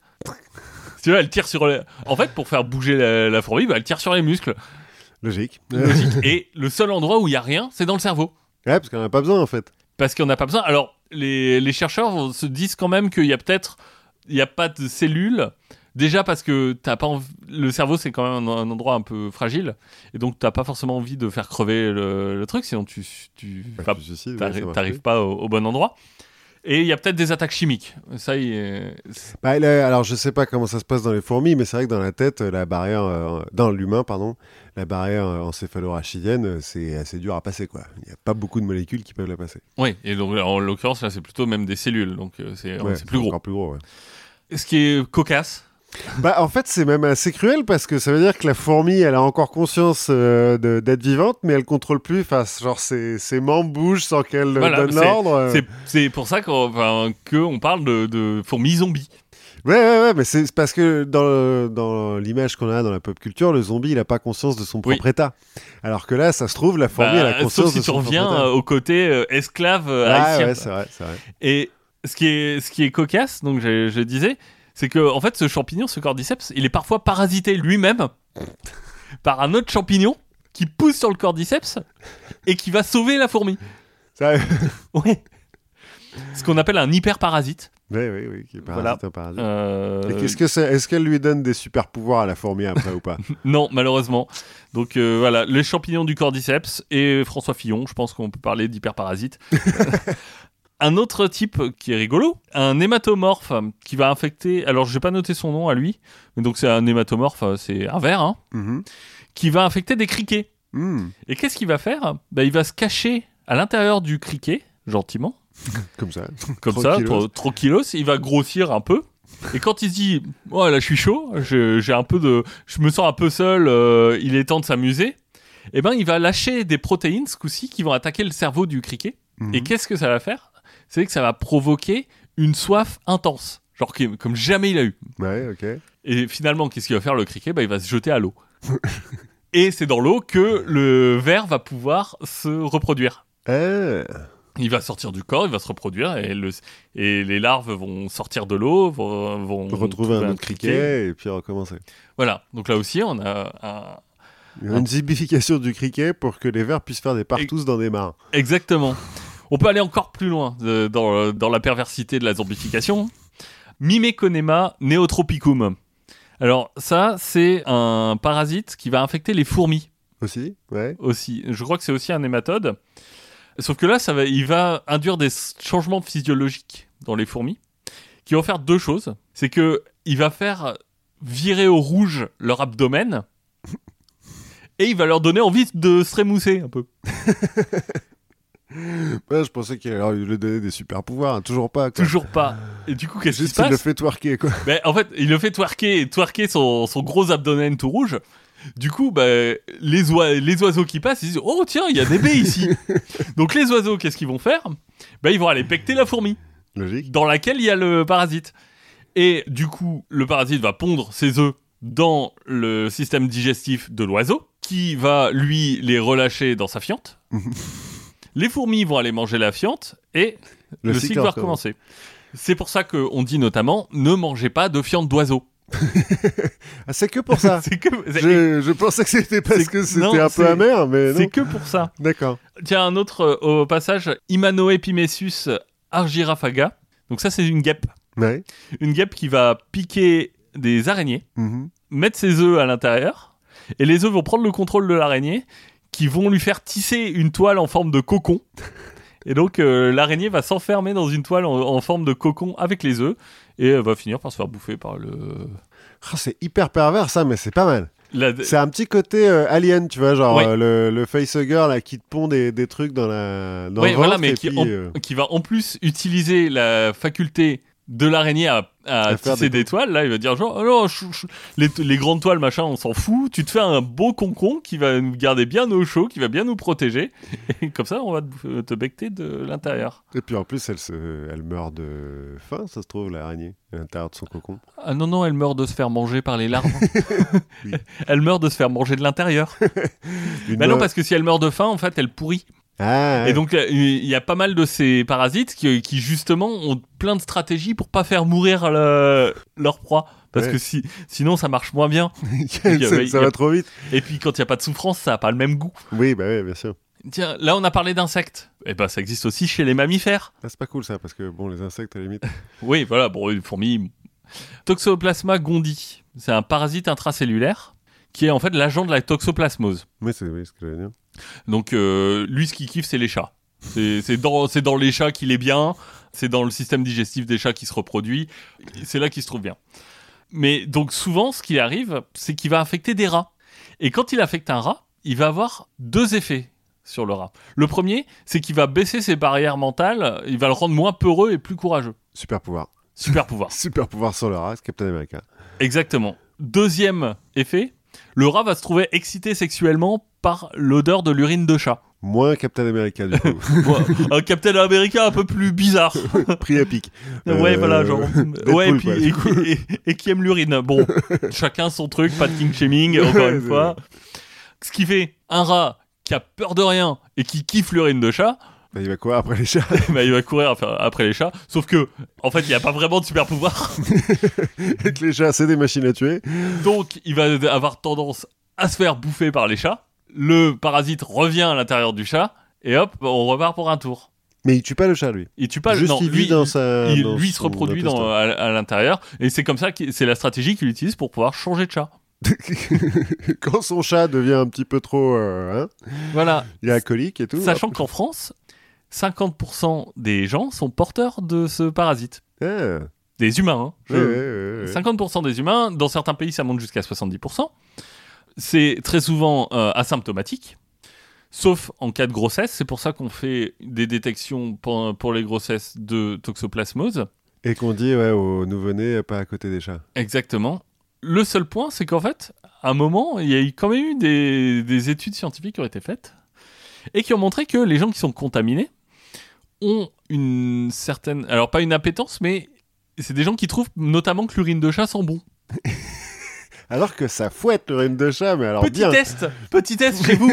si vous dites oh c'est cool, mon chat a pissé sur mon lit, Hmm, je veux bien m'endormir, ben, peut-être que vous êtes contaminé. Voilà. Autre point euh, un peu euh, moins drôle, c'est que les gens qui sont contaminés ont 2,6 fois plus d'accidents de la circulation. Parce qu'ils sont excités par l'urine de chat Alors rien à voir avec l'urine de chat, mais on peut relier ça au premier effet chez le rat, Ah, elle a peur de rien? Qui fait ça fait baisser l'instinct de survie en fait. Donc Ouais, ça peut, c'est- si c'est, mais on est sûr que c'est la toxoplasmose qui fait ça ou Bah, en tout cas, c'est une Il y a ép- corrélation. Enfin, il y, a- mais- il y a- il y a une étude, enfin, il n'y a pas de de mécanisme direct, Mhm. mais quand tu relis ce que, des statistiques qui ont été faites, plus les effets chez le rat, tu te dis, bon, il y a peut-être quand même un effet chez l'homme. C'est Ouais, peut-être pas si asymptomatique que ça. Ceci dit, euh, les, les parasites chez l'homme, là, quand euh, euh, ma chienne, elle prend des vermifuges, hein, comme tous les chiens, euh, les, les vétos Oui. te vendent du vermifuge. Moi, mon veto, quand il m'a vendu le vermifuge, il me dit, bon, en même temps, euh, c'est pas très grave, hein, si elle a des vers, euh, ça arrive à tout le monde. Chez les humains, jusqu'en après la Deuxième Guerre mondiale, on avait tous des vers, et bon, Oui, alors, notamment, euh, je sais qu'il y a des vers qui sont qui ont été très répandus dans le sud des États-Unis et qui rendent les gens bêtes. Parce qu'ils ont des actions sur le cerveau euh, Ouais, alors, et, que, et que ça a donné des stéréotypes aussi sur le sur le redneck... euh, voilà sur le redneck. Alors, c'est- fort possible. Hein. Il disait pas que. euh, bon, bon, en Oui. même temps, il est veto, donc euh, peut-être que les, humains, il les comprend moins bien. Mais il disait pas que c'était euh, que ça n'avait pas d'effet, mais qu'on pouvait vivre avec des vers, quoi. Selon les vers. Alors tant qu'on parle d'humain, maintenant qu'on parle d'humain et de science, il y a un article de 2017 qui a été euh, écrit euh, par des médecins de la Mayo Clinic. La Mayo Clinique. La- euh, oui, c'est une clinique assez réputée aux États-Unis. D'accord. Il s'appelle, c'est Oscar Mayo, je crois, le, le, le mec qui l'a fondé. Et donc pas du tout la sauce, quoi. Non, rien à voir. pas la barbecue clinique. Non, il y a pas la- le tabasco clinique. mais peut- mais peut-être que la famille Heinz a, a, une sponsorisé- a une clinique à son nom, hein, c'est po- Oui. c'est possible. Et en fait, qu'ils ont, sur 20 ans, recensé 12 patients qui sont atteints du même syndrome. Mhm. Donc, c'est des gens qui sont âgés de 30 à 85 ans. Parmi ceux-là, t'en as 8 qui sont persuadés d'être morts et 4 qui sont sûrs d'être en train de mourir. Mhm. Enfin, qui se décrivent comme euh, bah, mes organes sont en train d'être euh, détruits par des vers, euh, mes organes sont en train de pourrir de l'intérieur. T'as un effet ensuite. T'as un des patients qui a 44 ans qui est complètement persuadé que rien ne peut le tuer. bah, il est déjà mort. C'est pas faux. T'as un autre de 77 ans qui croit qu'on l'a poignardé. Et qu'en fait, son lit, c'est son cercueil. Il se prend pour un vampire un peu, le mec, quand même. Voilà, et en plus, euh, lui, il est atteint de, de ce qu'on appelle le syndrome de Capgras, qui est en fait un syndrome où tu es persuadé qu'un de tes proches a été remplacé par un sosie malveillant. Ah, il y a un syndrome pour ça. Voilà, c'est le syndrome de Capgras.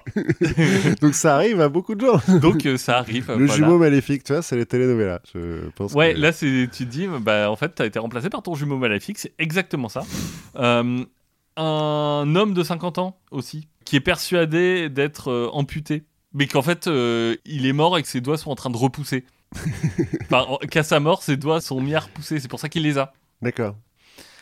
Et c'est ce qu'on appelle en fait le syndrome de Cotard.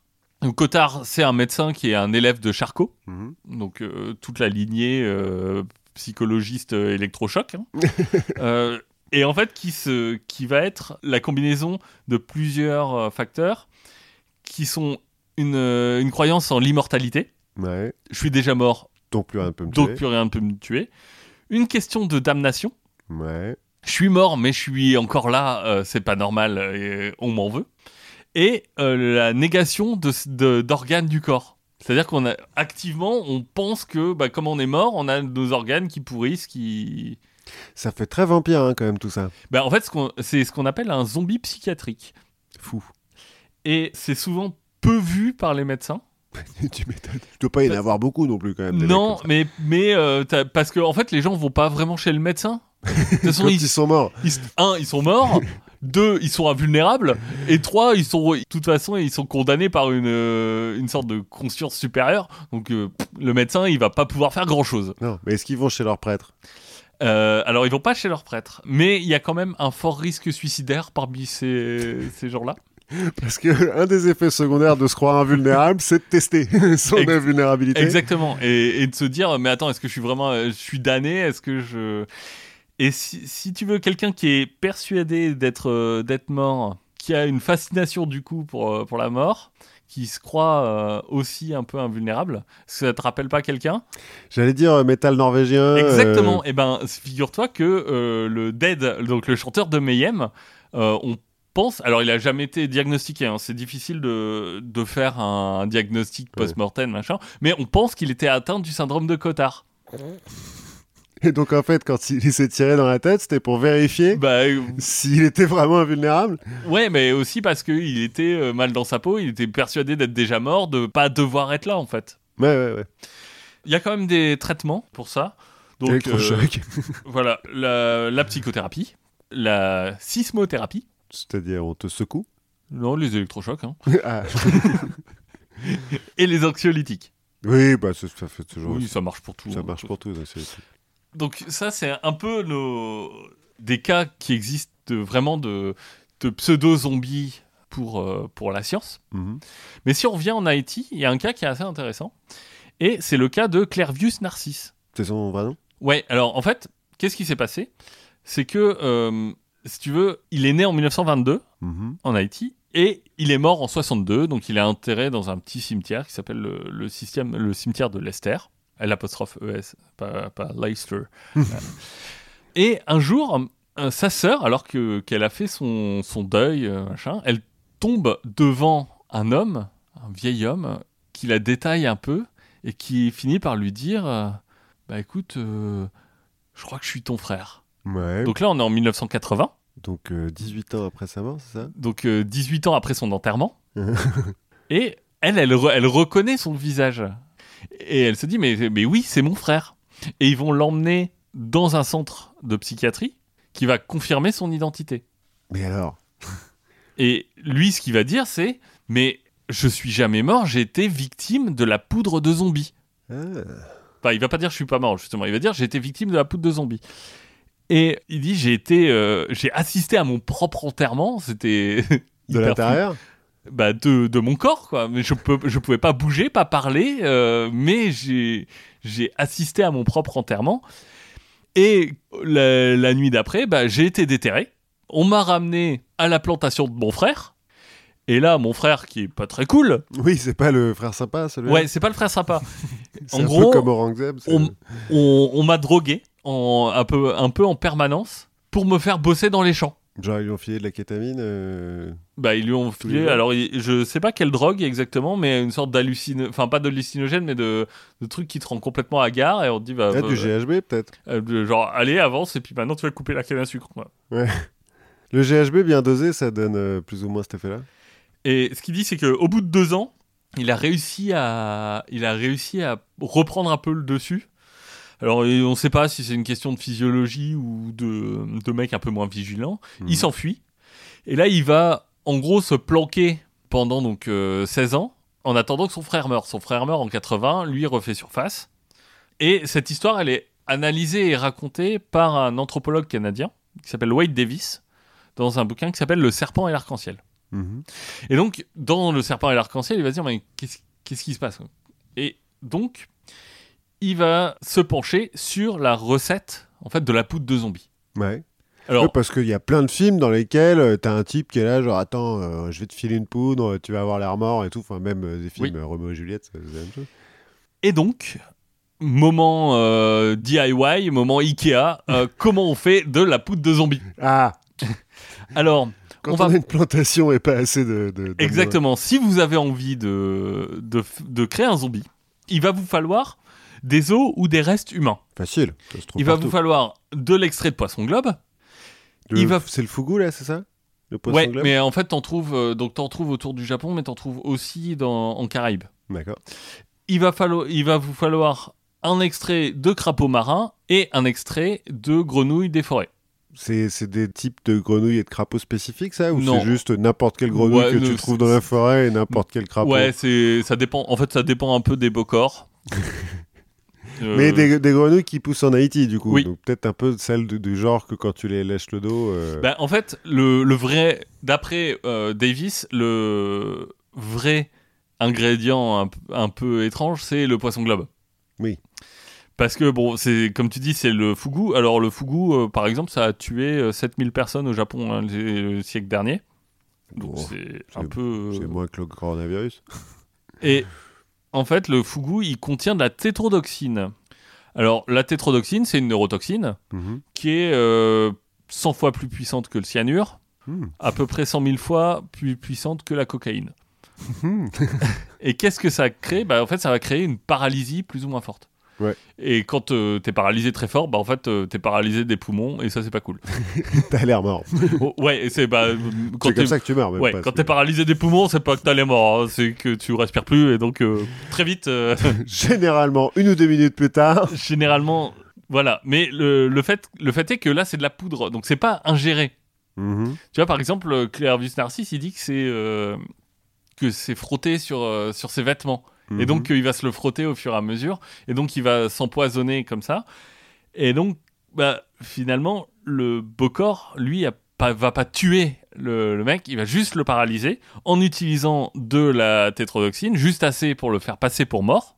Et bah, du coup, il suffit après d'aller le, Ouais, de le déterrer le lendemain. d'aller et le déterrer. Et, et donc, le secret du, du zombie haïtien, ce serait la tétrodoxine.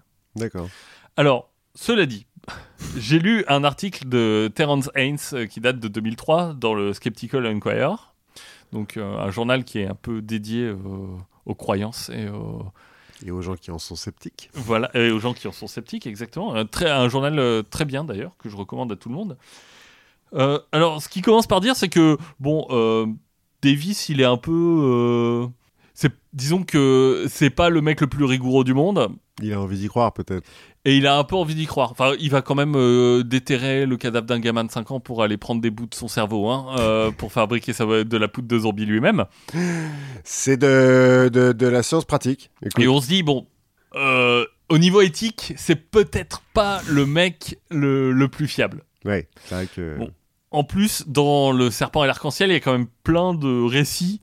Tu te dis, ouais, j'y crois moyen, quoi. Des récits un peu magiques, euh, de. Bon, j'y crois moyen. Le type est anthropologue. C'est pas le le- premier. sur- euh, Voilà, surtout, il y a un vrai problème de symptômes. C'est-à-dire que là, euh, la tétradoxine, effectivement, c'est un, c'est un paralysant, mhm. mais c'est un paralysant qui va toucher en fait les canaux de sodium. Mhm. Donc en fait, dans, dans nos nerfs et dans nos muscles, on a des canaux qui sont en gros un canal par, par ion qui va permettre de, de déclencher euh, donc euh, les potentiels d'action, en, l'o- en l'occurrence pour le sodium. Donc c'est ce qui permet de transmettre l'information. L'information qui vient des centres nerveux jusqu'aux muscles. Et là, ce que ça fait, bah, c'est que ça bloque cette transmission. Donc il y a plus de, en fait, ça bloque la génération de potentiel d'action. Ouais, Donc il y a plus de potentiel d'action. Donc en fait, les muscles sont jamais contractés. ouais. Ce qui est en fait complètement antagoniste avec le fait de faire croire à la mort. Parce qu'en fait, tu te retrouves avec un- quelqu'un de tout flasque. Ah ouais, t'as pas la. T'as pas, de- la- t'as pas de rigueur cadavérique. Il a pas de rigor mortis. Mhm. Et donc, il se dit, mais attends, c'est. euh, c'est un peu compliqué du coup, tu confonds pas un mec euh, avec un mort. Et en plus, la tétrodoxine, c'est quand même un truc qui est hyper puissant. Mhm. c'est un truc qui est très dangereux. Et croire que, alors, sans être euh, péjoratif, hein, mais dans la brousse haïtienne, Ouais, en plus en le mélangeant avec de la poudre d'os de gamin. en le mélangeant euh, avec des trucs, sachant que chaque poisson va avoir une euh, quantité de poison un peu différente, que chaque personne a une tolérance au poison un peu différente, globalement, oui, tu peux te dire qu'ils font comme ça. Mais du coup, ils doivent pas être, ils doivent avoir un super bon rendement parce que Ils doivent en buter pas mal. quoi. Ouais, ils doivent en buter pas mal. Quoi. Donc finalement, j'étais hyper content d'avoir trouvé ma, ma vraie explication aux zombies haïtiens. On peut peut-être euh, en douter. Donc euh, bah, le mieux, c'est de faire l'expérience chez vous. Je pense, je vais aller tout de suite euh, chez mon poissonnier acheter un, un fougou. Un fougou et, et hop. Alors il paraît qu'au Japon, on peut demander avec un petit peu de poison si on aime bien se faire peur. Euh, ça anesthésie la langue, euh, c'est Autant prendre de la cocaïne, hein, ça anesthésie aussi la langue. Et oh, bon, c'est aussi dangereux. Hein. Je ne dis pas que la cocaïne n'est pas dangereuse, mais Et du coup, ce que, ce qui, moi, ce qui m'a vraiment intéressé, c'est quand tu réfléchis à quel point ce personnage du zombie, qui, est un- qui a été un peu dévoyé par la pop culture, mais il est complètement au cœur de cette notion d'esclavage. Hmm. Et il est complètement lié à ça, en fait. Et c'est normal quand tu penses d'où il vient, mais c'est quelque chose. Mais c'est un truc qu'on a oublié parce que dans Walking Dead, c'est vraiment les, les zombies qui ont pas de but, quoi. Oui. Dont le but, c'est juste de manger et qui errent, plus ou moins. Parce qu'on dit toujours que même le premier film de Romero, c'est une critique de la société, euh, les zombies, c'est les mecs qui suivent Les le ghouls, capitalisme, ouais, les Mais- ghouls, ouais. Euh, c'est les moutons de la société, etc., etc. Et alors, à ma connaissance, j'ai pas vu tous les films de zombies, j'en ai vu beaucoup. Ils ont pas tous une, une, une critique euh, politique Oui. très bienvenue à. Zombieland, ça va. Niveau critique politique, bon. Mais euh, on parle Celui de Simon Pegg et Shaun of the Dead Shaun of aussi. the Dead. en, en termes d'ambition politique. ouais, c'est assez limite aussi. Léger. Mais on parle presque jamais de ces histoires de- de- d'esclavagisme, de, de relations maître euh, et, et- Ouais, alors que en fait c'est au cœur de la, au cœur de la légende Euh, et au cœur du traumatisme en fait, c'est une sorte de traumatisme euh, de, de la population haïtienne au départ et qui s'est un peu euh, métamorphosé, je pense, au, par le prisme de notre propre traumatisme euh, aussi, Ouais, ouais. d'être exploité. euh, mais il y a plus de maître. Ça, en fait, ça ressemble un peu au monstre de Frankenstein, euh, un zombie. Le monstre de Frankenstein, on pourrait dire que c'est un zombie. Il, Un- a, un- il a un oui. maître, alors il échappe à son maître, mais euh, Oui, il est euh, mort et... Euh, sauf qu'il a peut-être pas d'âme. Enfin, son, son âme est un peu créée de toute pièce. Enfin, je, je sais je pas. sais plus, parce que Je j'ai pas lu l'original, moi, mais... Mais, mais effectivement, il y a quelque chose de ça. Eh bien. Voilà. Donc, euh, Mais donc on risque pas de se faire zombifier euh, au coin de la rue, quoi. non, bah, à part, euh, à part, je vous dis, tenter de renifler de l'urine de chat. ça peut vous donner une petite indication. Mais euh, sinon, il y a peu de chance. Bien. Donc on évite de lécher les chats, et, euh, et on peut quand même aller en Haïti, il paraît que c'est un très beau pays. Donc voilà, c'était les zombies. Voilà, maintenant qu'on a répondu donc à cette grande question, euh, comment fait-on des zombies Moi je me suis posé une autre grande question, qui gagnerait dans une bataille entre un régiment de hussards et une flotte de navires de guerre? Mais ça a dû arriver relativement souvent. Ouais, bah, on a plein de- d'expériences. Et d'ailleurs, euh, la plupart du temps, c'est les bateaux hein, qui gagnent. Euh, parce que donc navires de guerre et hussards, on parle de navires de guerre qui ont des canons, Oui. euh, c'est quand même souvent le bateau qui gagne. Mais il y a une fois où c'est les hussards qui ont gagné. Les hussards, on rappelle, c'est la cavalerie euh, Oui. au tournant du, du 19e siècle, quoi. 17e, euh, 18e, 19e siècle. C'est Napoléon qui va beaucoup employer les hussards. Mais là, en l'occurrence, on est dans la nuit du 4 pluviose en 3. C'est-à-dire dans la nuit du 23 janvier 1795. Oui, bah, je pense que nos auditeurs ont fait Bien le- sûr, maintenant ils sont, sont bilingues. en- sont bilingues en, en révolutionnaire. Et donc, on est en pleine guerre révolutionnaire euh, entre la, la toute jeune République française et la première coalition. Hein, la première coalition, c'est plus ou moins le reste de l'Europe. hein, euh, L'Angleterre, l'Espagne, la Prusse, le Saint-Empire, l'Autriche, les Provinces-Unies. Et puis, ah, ça, il y a la Sardaigne aussi qui se met dedans. Qui essaye de, de, bah, de pourrir les Français, Mhm. qui ont décapité leur roi. Et puis, les Français se défendent. Défendent assez bien. Et donc, en janvier 1795, Jean-Charles Pichegru. euh, Qui a un nom de super-héros. qui est un peu un nom de, Sup- de Super Dupont, ouais. Qui est à l'époque un peu un super-héros. hein. Il est euh, général euh, de l'armée du Nord. euh, il vient de rouler sur la Flandre, hein, et les Provinces-Unies de manière générale. Mhm. Donc là, c'est le moment où la première coalition se dit euh, Eh mais attendez, euh, nous on voulait juste euh, vous, vous, vous donner une grosse fessée parce que vous avez décapité votre roi, puis là maintenant vous nous envahissez nous. Wow, wow, wow. Qu'est-ce que comment ça se passe? Vous voulez pas parler un peu aussi qui vont vous expliquer qu'il faut pas. faut juste se défendre, mais il faut pas attaquer? Donc il vient de rouler sur, les Provinces-Unies. Pichegru, en gros, c'est un fils de paysan qui a fait le, le collège militaire, lycée militaire. Il a été tuteur de maths de Napoléon. Il s'est engagé avant la Révolution, il était sergent. Il a fait la Révolution américaine, il est devenu adjudant. Et pendant la Révolution française, il devient commandant du 3e bataillon des volontaires du Gard. Et comme il est pote de Robespierre et de Saint-Just, il devient général de l'armée du Nord. Bon, mais en même temps, il a une longue carrière militaire, euh, bien. Et comme avec l'armée du Nord, il gagne, et que à la base il était paysan, il se sent un petit peu invincible. C'est un peu le, le- le- pas la caricature, le- l'exemple de, de ce que tu peux faire quand tu es un citoyen libre et qu'il n'y a plus de droit. Ouais, et que bah, finalement le chat ça sent bon. Quoi. Et voilà, c'est un peu ça, la piste de chat, ça sent bon. En gros, il est chaud, quoi, Pichegru. Et puis, il se trouve que dans les Provinces-Unies, il y a un espèce de gouverneur, en l'occurrence Guillaume V euh, d'Orange-Nassau. Ça se dit euh, Stadtouter. Parce que le, le flamand, c'est quand même Oui. euh, Bah, musical comme, Oui. euh, comme langue. Donc Guillaume V d'Orange-Nassau, il est statuteur euh, des Provinces-Unies, il est prince. Sauf qu'aux Provinces-Unies, il y a le parti des patriotes qui aimerait bien euh, se libérer de ça a ces cool histoires cette de histoire de liberté. Ouais, voilà, ça a l'air pas mal. Alors ils y pensaient déjà un petit peu avant. Hein. Bah, c'est comme la Révolution française, c'est pas arrivé du jour au lendemain non plus, mais. euh. Et donc, quand euh, Pichegru il arrive avec l'armée du Nord, euh, les patriotes ils font cool, rentrez messieurs, je vous en prie. Vous voulez dormir chez nous? Pas de problème. Euh, on est en pluvieuse, il commence à faire un peu frisquet. Ouais, Comme son nom l'indique, en fait, Oui, il pleut, il fait froid. Et donc, C'est moins hypo- hypocrite quand même. hein. Pluvieuse, ouais, Dire, bon, le aujourd'hui on est en merdoum. ça va être un mois hyper chiant. Ça va être pourri, Ça va être pourri. Bon, Les autres, prenez ils votre, appellent ça février, mais nous, prenez votre mal en, par- en patience. ça dure qu'un mois, vous inquiétez pas, ça revient. Et donc, le 19 janvier euh, 1795, Pichegru et, sa- et son armée du Nord, euh, ils arrivent à Amsterdam et euh, les, les patriotes leur disent ben, Restez à Amsterdam pour l'hiver, euh, on vous Il y a fera, il y a, il y a des putes et de la weed. c'est cool. on vous fera des croquettaines et tout, ça va être bien. Donc Pichegru, il fait ça. Mais il apprend, euh, en arrivant à, à Amsterdam, qu'il y a une flotte euh, anglo-néerlandaise qui est stationnée à Elder, qui est à 80 km au nord d'Amsterdam. Et comme il est chaud, et qu'il aime bien la piste de chat, se dit, bah vas-y, Allez. pas de problème. Et il envoie un de ses seconds, en l'occurrence le général de brigade Jean-Guillaume de Winter, Le- Qui- qui... fondera la famille d'Ophélie. Tout à fait. Alors, non, Jean-Guillaume de Winter, en fait, c'est un néerlandais lui-même. euh, qui Ouais, était- mais le père d'Ophélie Winter est néerlandais. Eh ben, ça se trouve, ils sont vraiment liés, en fait. Euh, Jean-Guillaume de Winter, ouais, donc il est néerlandais. Il faisait partie du Parti des Patriotes, donc il s'est fait un petit peu éjecter de, de Néerlandie. Oui. euh, par le, le prince en question, là.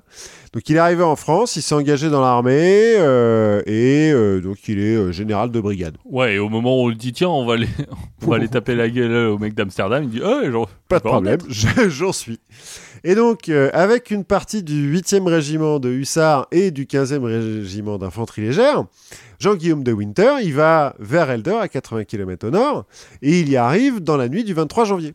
Bon, on est dans le nord de la Hollande, là. Oui. euh, donc, il trouve bien euh, une petite euh, flotte euh, anglo-néerlandaise, une petite quinzaine de navires de guerre. à côté d'un champ de tulipes. oui, bah, logique, on est en, on est en Néerlandie. Non, en fait, ils sont dans ce qu'on appelle la Zuiderzee, ce qui euh, veut dire la mer du Sud euh, en, en flamand. En gros, c'est. euh, alors, je sais pas si tu te représentes bien la Je carte crois de. disait, Oui, sûrement. sûrement. Mais, Mais- désolé, c'est mes origines flamandes qui, oui, c'est vrai. qui remontent. Mais donc, tu vois, la, la carte de, de la Hollande, il Oui. y a un endroit où il y a une espèce de mer intérieure. Oui. Bah, c'est ça, le Zuiderzee. En fait, euh, depuis le 19e siècle, c'est plus vraiment une mer intérieure, parce que c'est là-dessus qu'on a construit des polders, qu'ils ont fait Mhm. une énorme digue et tout machin. Mais à l'époque, bah ouais, c'est cette espèce de mélange. On sait pas bien si c'est un lac ou une mer intérieure. En tout font cas, sauter en, 45, en 39, je crois. possible ouais, qu'il fasse sauter la digue. ils, ouais, les- ils- ils vont faire inonder leur pays pour ralentir les nazis. Bien. Euh, mais à l'époque, ils en ont pas ce contrôle-là. Mais donc, comme c'est un peu une mer intérieure, bah, ça gèle plus vite, quoi, parce qu'il y a moins de marée, Oui. euh, il y a moins de trucs comme ça. Et donc, elle est gelée, la Zuiderzee, et les 15 navires, bah, ils sont pris dans la glace et ils sont sur le flanc. Et donc, notre euh, général Jean-Guillaume de Winter, il dit à son propre lieutenant, parce que bon, on va pas y aller tout seul Oui. non plus, hein, qui s'appelle Louis-Joseph Lahure, il lui dit, euh, dis donc, va vérifier qu'ils sont bien coincés les, les navires là, puis euh, bah, vérifie. Lahure, il se sent pousser des ailes, je pense que lui aussi, il aime bien le pipi de chat. Euh, ni une ni deux, il fait emmitoufler les, les sabots Des des chevaux. des, des hussards. Il dit à chacun des hussards de prendre un, un type de l'infanterie Derrière en lui. croupe. Hop, sur la glace, ça tient, ils partent à l'aube, hein, tu vois, le moment où, Oui. où c'est le plus froid et où on voit quand même un petit peu. Ils arrivent jusqu'au bateau sans se faire remarquer trop, parce que les mecs qui pioncent, et tac, ils attaquent les bateaux. Bim Il paraît que les chevaux euh, ont euh, escaladé les, les sabords, enfin les trucs sur le côté, Oui.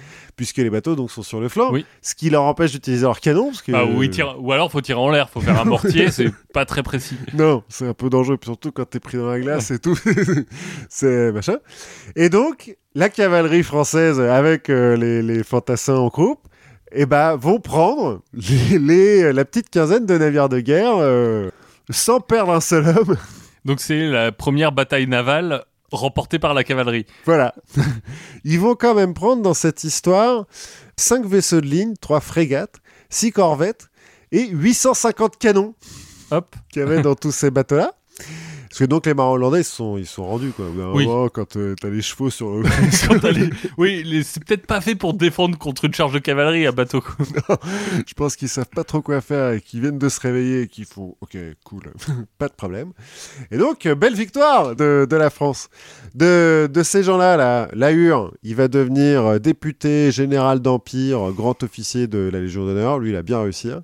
De Winter, il sera maréchal du royaume de Hollande Alors le royaume de Louis Bonaparte. Oui. hein. donc Ouais, ça donc va. Pas très longtemps. Non, mais oui, maréchal quand même. Il est comte d'Empire, il est enterré au Panthéon Ah oui. de Winter, là, ouais. À Paris, hein, pas le Panthéon de... Je sais pas si un Panthéon à Amsterdam, mais pas celui-là en tout cas. Et puis Chegru, il va être sauveur de la patrie à un moment donné où il mate une, une rébellion. Il sera général en chef des armées du Rhin, du Nord et de Sambre-et-Meuse. Mhm. Donc euh, Ouais, il va il- peser un peu. Il est dans le game, quoi. Ouais, ouais, un petit peu. Sauf que il va trahir la révolution parce que le parti blanc, donc euh, les nobles Oui. euh, émigrés, vont lui offrir un million de francs, un bâton de maréchal, le gouvernement d'Alsace, une rente de 200 000 francs par an et le château de Chambord. Parce que bon, De toute façon, on n'a rien. On peut promettre. hein. faire, voilà, c'est facile de promettre. Donc, bah, euh, prison bagne, Cayenne, hein, pour euh, Pichegru. Il va, ren- il va réussir à s'évader. Il va rentrer et il va à nouveau trahir Napoléon. pas bien, pas Ouais. tout compris lui. hein. Non. Et on va le retrouver pendu dans sa cellule de la prison du Temple, euh, avec sa cravate. Les gens ont dit euh, oui, c'est un suicide, Oui, oui. pas de problème. Il s'est Euh, pendu quatre fois. voilà, avec sa propre cravate, euh, ouais. Pas de problème, c'est un suicide. Mais donc voilà, il aura quand même. Alors lui, euh, c'est pas lui qui a mené l'attaque, mais, mais la cavalerie française, les hussards de Napoléon, enfin pas de Napoléon encore, mais euh, sont invincibles. D'accord. Eh ben, une victoire de la cavalerie, ça fait tout, de la cavalerie française. Voilà, Ça fait plaît. toujours plaisir. Moi, je vais parler un peu d'actualité, puisque on- au moment où on enregistre, ça fait une petite semaine qu'on a appris la mort de Kobe Bryant. Oui, ne prenez pas l'hélicoptère. euh, C'est Exactement. dangereux. Si vous êtes euh, Kobe Bryant ou, ou Daniel Balavoine. En l'occurrence, je vais du coup parler un peu de basket, Mhm. euh, qui est un sport que j'aime beaucoup. Le basket, c'est un sport assez récent finalement. ouais. C'est un sport qui a été inventé en 1891 par un Américain, donc c'est vraiment un sport américain, qui s'appelle James Naismith. Mhm. Pourquoi il a inventé ce sport? Parce qu'en fait, aux États-Unis, donc en Nouvelle-Angleterre, l'hiver il fait froid. Oui, un peu. Et donc il se dit bon, mes étudiants, parce que lui il est, il est prof, enfin il est prof, prof de sport, et il est Il prof, prof quand même. euh, mais prof de bon, PS, prof- s'il te plaît. Prof de sport. Bon, mes étudiants, l'hiver, ils caillent, donc j'ai besoin d'un sport à faire en salle. Mhm. Et à partir de cette création, les règles vont évoluer. Les règles vont évoluer, bon, par exemple, on va fixer la taille des- de l'équipe à 5. Parce qu'au début, ils sont 22. Alors, non, il y a eu le, le plus grand match de basket, c'était 50 contre 50. hein. Dans un gymnase. Et- mais c'était souvent 9 contre 9 parce que Naismith avait une classe de 18 personnes. Donc bon, Mais en été, ils jouent à quoi? Parce qu'il n'y a aucun sport qui se joue à 9 contre 9. bah en été, euh, ils- je sais pas, ils, ils étaient plus à l'école. ils- oui. Du courage. Euh, autre truc aussi, c'est que assez vite, on a remplacé les paniers. En fait, avant c'était vraiment des paniers, des paniers à pêche, Donc rigide. donc rigides euh, et donc euh, pas- relou. C'est particulièrement chiant. En fait, quand quelqu'un marque un panier, bah, il faut que tu ailles prendre une échelle, que tu montes et que tu ailles euh, récupérer le ballon qui est dedans. J'espère que c'est un problème qui les a pas arrêtés pendant très longtemps parce qu'il n'y a pas besoin d'avoir fait Polytechnique pour creuser. Non, assez vite, ils se sont dit, mais si- en fait, si on coupait le fond, ce serait quand même vachement plus pratique. Hein, parce qu'on Euh, va ils pas ont les rajouté réutiliser une, les euh, paniers après. Ils ont ra- rajouté une planche derrière le panier parce que avant c'était vraiment un panier à pêche qui était suspendu. Avec Au- rien de l'autre côté. Ah, euh, avec rien de l'autre côté. Ce qui est plus dur, C'est c'est plus compliqué. En 67, les règles vont euh, se stabiliser. Donc en 1967, elles vont se stabiliser avec les dernières vraies mo- grosses modifications, c'est l'apparition du tir à trois points. Mhm. Donc euh, derrière, euh, il y a une ligne à trois points sur le terrain de basket. Euh, ligne à trois points qui dépend un peu de où est-ce qu'on joue. Puisqu'il y a une version internationale où elle est de mémoire à 6m75, de mémoire celle de NBA à 7m25. Parce que c'est des Américains. Parce que sont euh, plus- c'est des Américains, ils sont beaucoup plus forts. Euh, Il y a quand même des petits changements qui vont se faire. euh, et il y a encore des petites différences à, à la marge, justement, entre le basket européen, enfin le basket international et le basket américain, notamment du temps de jeu. Il- un match européen dure un peu moins longtemps. Je crois qu'il y a c'est deux minutes par quart-temps de moins. Ah, quand même. Au lieu de faire 4 x 10, on fait 4 x 12. Voilà la ligne des 3 points. Mais en gros, le jeu s'est un peu stabilisé. Et pour faire évoluer ce jeu, il fallait pas un, mais deux génies qui s'associent pour créer le... Tu veux dire en plus du génie qui a pensé à creuser le, le fond du panier Exactement. Le premier, c'est un joueur de talent. Vraiment. Et pour le coup, c'est un joueur que moi j'aime beaucoup. Euh, J'ai son maillot chez moi. Enfin, voilà. Qui est un rebondeur de génie. qui s'appelle Dennis Rodman. Ah Alors- oui, qui a un peu mal tourné, non Alors, Dennis Rodman, alors il a un peu mal tourné, mais en fait, euh, sa vie n'a pas commencé euh, de la meilleure des façons. hein. Donc, euh, il est, je sais pas quelle position dans une fratrie. Alors, on sait pas très bien si c'est 26 ou 28 frères et sœurs qu'il a. Ah oui, oui. Ouais, bah, il y a une- un côté sexuel euh, assez, assez poussé dans cette famille. Il va commencer par être concierge dans un aéroport et puis il va avoir une, euh, il va grandir d'un coup et du coup il- on va lui dire, mais en fait t'es devenu vachement grand. Tu veux Tu pas te mettre 20, tu veux pas faire de... tu veux pas essayer le basket? Dans le basket, bah, il va gagner 5 titres de NBA. Il est au Hall of Fame de la NBA. C'est le meilleur rebondeur de tous les temps. Ah ouais? Donc le rebond, ça, hein, pour ceux qui connaissent pas, c'est quand un tir euh, au panier ne rentre pas dans le panier, bah, la personne qui le récupère récupère un rebond. Donc c'est le meilleur rebondeur de tous les temps. C'est vraiment un joueur de, de génie. Un petit peu excentrique, on le connaît notamment pour ses couleurs de cheveux. euh, Et ses tatouages et ses et, piercings. et ses tatouages et ses piercings. Et ses amitiés avec... euh, Alors, il a notamment, quand il jouait, hein, il a, par exemple, mis un coup de boule à un arbitre. Oui, bon. Ça Bon, vaut il a quand aussi- t'en as qui donne des coups de, de de fou. euh, Voilà, il y a supporters. 25 ans, euh, quasiment jour pour jour. Euh, 20 ans. Il a aussi mis un coup de pied dans les couilles d'un photographe qui était au bord du terrain. Exprès ou... oui, exprès. Ouais. Bah, ils sont rentrés dedans, ils se sont bousculés, les deux sont tombés, et puis une fois qu'il était par terre, bah, il lui a mis un coup de pied dans les couilles. Voilà. euh, Sachant qu'ils doivent faire du 52. donc, il s'est marié avec Carmen Electra. Bah, ouais. Voilà, il a, il a été l'amant de Madonna aussi. Euh, il- bon, il dit qu'il il a couché avec plus de 2000 femmes. hein. Mais dont, temps, dont il est champ- 500 étaient là pour l'argent. C'est des prostituées donc. Il dit gold digger. Ah oui. Bon, en même temps, il est champion de NBA. Je pense Bah que ouais. déjà, tu gagnes très bien ta vie. Et puis, oui, il a euh, gagné, on estime qu'il a gagné plus de 30 millions de dollars dans sa Mm. vie. Aujourd'hui, il lui reste moins de 500 000. hein. Euh, il a été catcheur à la WCW, donc le concurrent de la WWE. Euh, il a quand même laissé une trace euh, assez prégnante dans le cinéma, puisqu'il a joué dans le film Double Team avec Jean-Claude Van Damme et Mickey Rourke, ce qui est... où, où il fait équipe avec Jean-Claude Van Damme. Voilà, il s'est euh, déclaré bisexuel. Parce qu'à un moment, il a dit j'en ai marre des femmes, donc je me déclare bisexuel et je vais m'épouser moi-même. Donc euh, voilà, il était en robe de mariée. Enfin, et un, un mec, c'est un, vrai bon sportif, Ouais.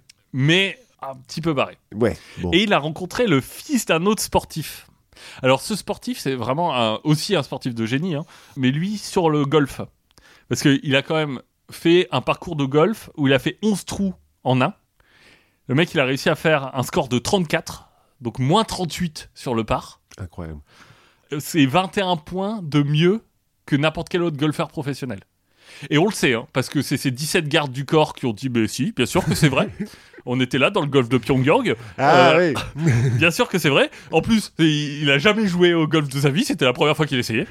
Donc Kim Jong-il, son fils, euh, lui, donc Kim Jong-un, bah, c'est un gamin des années 90. Oui. Il a, il a grandi en Suisse dans les années 90. Donc comme tous les gamins des années 90, il est, il est fan de basket. De Euh, Michael Jordan et peut-être de Dennis Rodman. bah, fan des, bah, sachant que euh, Dennis Rodman a aussi joué avec Michael Jordan. Ouais. Il a joué dans l'équipe des Bulls. Plutôt, si ma mémoire ne me fait pas défaut, après le retour de Michael Jordan. Après qu'il essaie de faire du baseball. que- Exactement. Bon, il paraît que euh, cette histoire de baseball, c'était aussi pour cacher une addiction au jeu, mais bref. Donc lui, il est vraiment fan. et un moment, en 2013, ben, il va y avoir une, une délégation de journalistes qui va, et de basketteurs qui vont aller en Corée du Nord. Et c'est là que Rodman et Kim Jong-un vont se rencontrer. Et là, il va y avoir une sorte de coup de foudre. Ils vont regarder un match entre des, les Harlem Globetrotters et une équipe de Corée du Nord. Ils, seront, ils sont tous les deux dans les, dans les loges présidentielles avec un moment qui est un peu marquant pour la Corée parce que le Kim Jong-un met en avant beaucoup des jeunes de 20-30 ans. Donc c'est un peu une sorte de renouvellement Mm. générationnel de, de l'élite coréenne. Et donc là, ils vont, euh, ils vont devenir potes. Et en fait, du coup, Dennis Rodman va devenir un peu une sorte de diplomate soft. Ouais. un, un peu incontrôlable. Ouais, c'est ça. Mais bon, euh, il, est, il est aussi fan de Trump, hein, Dennis Rodman. Ah bon, bah ça va. Donc, les, les intérêts s'alignent. Oui. Et c'est là qu'ils se disent, mais attends, le basket c'est bien, mais c'est un peu chiant. Et du coup, ils vont faire évoluer les règles. Ah, Et, c'est- et maintenant, il faut savoir que quand on- quand il y a un match de basket nord-coréen, un dunk, ça vaut 3 points et pas 2. mais alors, euh, parce que dunk, c'est quand tu. Quand tu rabats le ballon dans le panier en t'accrochant, en touchant le, le cercle. Ah, donc il faut toucher le cercle en plus. Ouais. Ok. Mais alors, à l'inverse, si tu tires à 3 points et que le ballon rentre sans toucher le cercle, alors là, ça vaut 4 points. Quand tu fais des lancers francs, c'est un peu chiant les lancers francs. Ouais. Donc on pousse un peu. Tu vois, si tu rates ton lancer franc, ça fait moins un point. Histoire de mettre un peu de. Ouais. Et puis pour qu'il y ait un peu de suspense quand même. Parce que bon, les... un un match c'est bien, mais quand c'est plié euh, tout de suite. euh, Du coup, dans les trois dernières minutes, les paniers vaut- euh, valent 8 points. On dirait un jeu vidéo. On dirait les espèces de, de vieux, euh, genre Mario Golf, tu vois, ou des trucs qui n'ont rien à voir avec le, le sport d'origine, mais où euh, tu peux euh, lancer des tortues ou je sais pas quoi. Voilà, donc en Corée du Nord, les règles du basket sont complètement. Enfin, pas complètement, mais en bonne partie différentes. Mais il n'y a pas de douve avec des crocodiles ou un Non, truc bah comme non, ça ça pour l'équipe qui perd. bah non, parce que ça coûte un peu cher. La douve avec les crocodiles Bah ouais, ils ont quand même pas vraiment d'argent. Les... Oh, bah, ça va, une douve avec des crocodiles, tu creuses Oui. un trou, tu mets de l'eau, tu mets un crocodile, bon. Mais euh, après, si tu dois leur mettre des lasers sur la tête au crocodile. Oui, c'est bon. ça qui coûte cher. Vrai que Ça coûte cher. ouais. Mais bref, voilà, le, la rencontre de, de deux de- cerveaux fertiles Clairement. nous a donné une évolution du sport que j'ai hâte de voir euh, apparaître, peut-être aux prochains Jeux Olympiques. Bah ouais, c'est au Japon, c'est pas très loin. C'est- euh, voilà, on, a, pareil. on a le temps Pareil, d'ici là. c'est pas- oui. non, mais je veux dire, on a le temps d'ici là de, Oui. de, de s'y mettre. C'est quand? C'est cet été? C'est cet été, Bah exactement. voilà, on va faire une pétition. Ouais. Et puis en attendant cet été, qu'est-ce qu'on fait? Bah, on en parle à nos amis de la confiture. Bah voilà, on continue d'écouter, on continue d'étaler, de- d'en parler à tout le monde, et puis nous on se retrouve la prochaine fois. Oui, à la prochaine fois.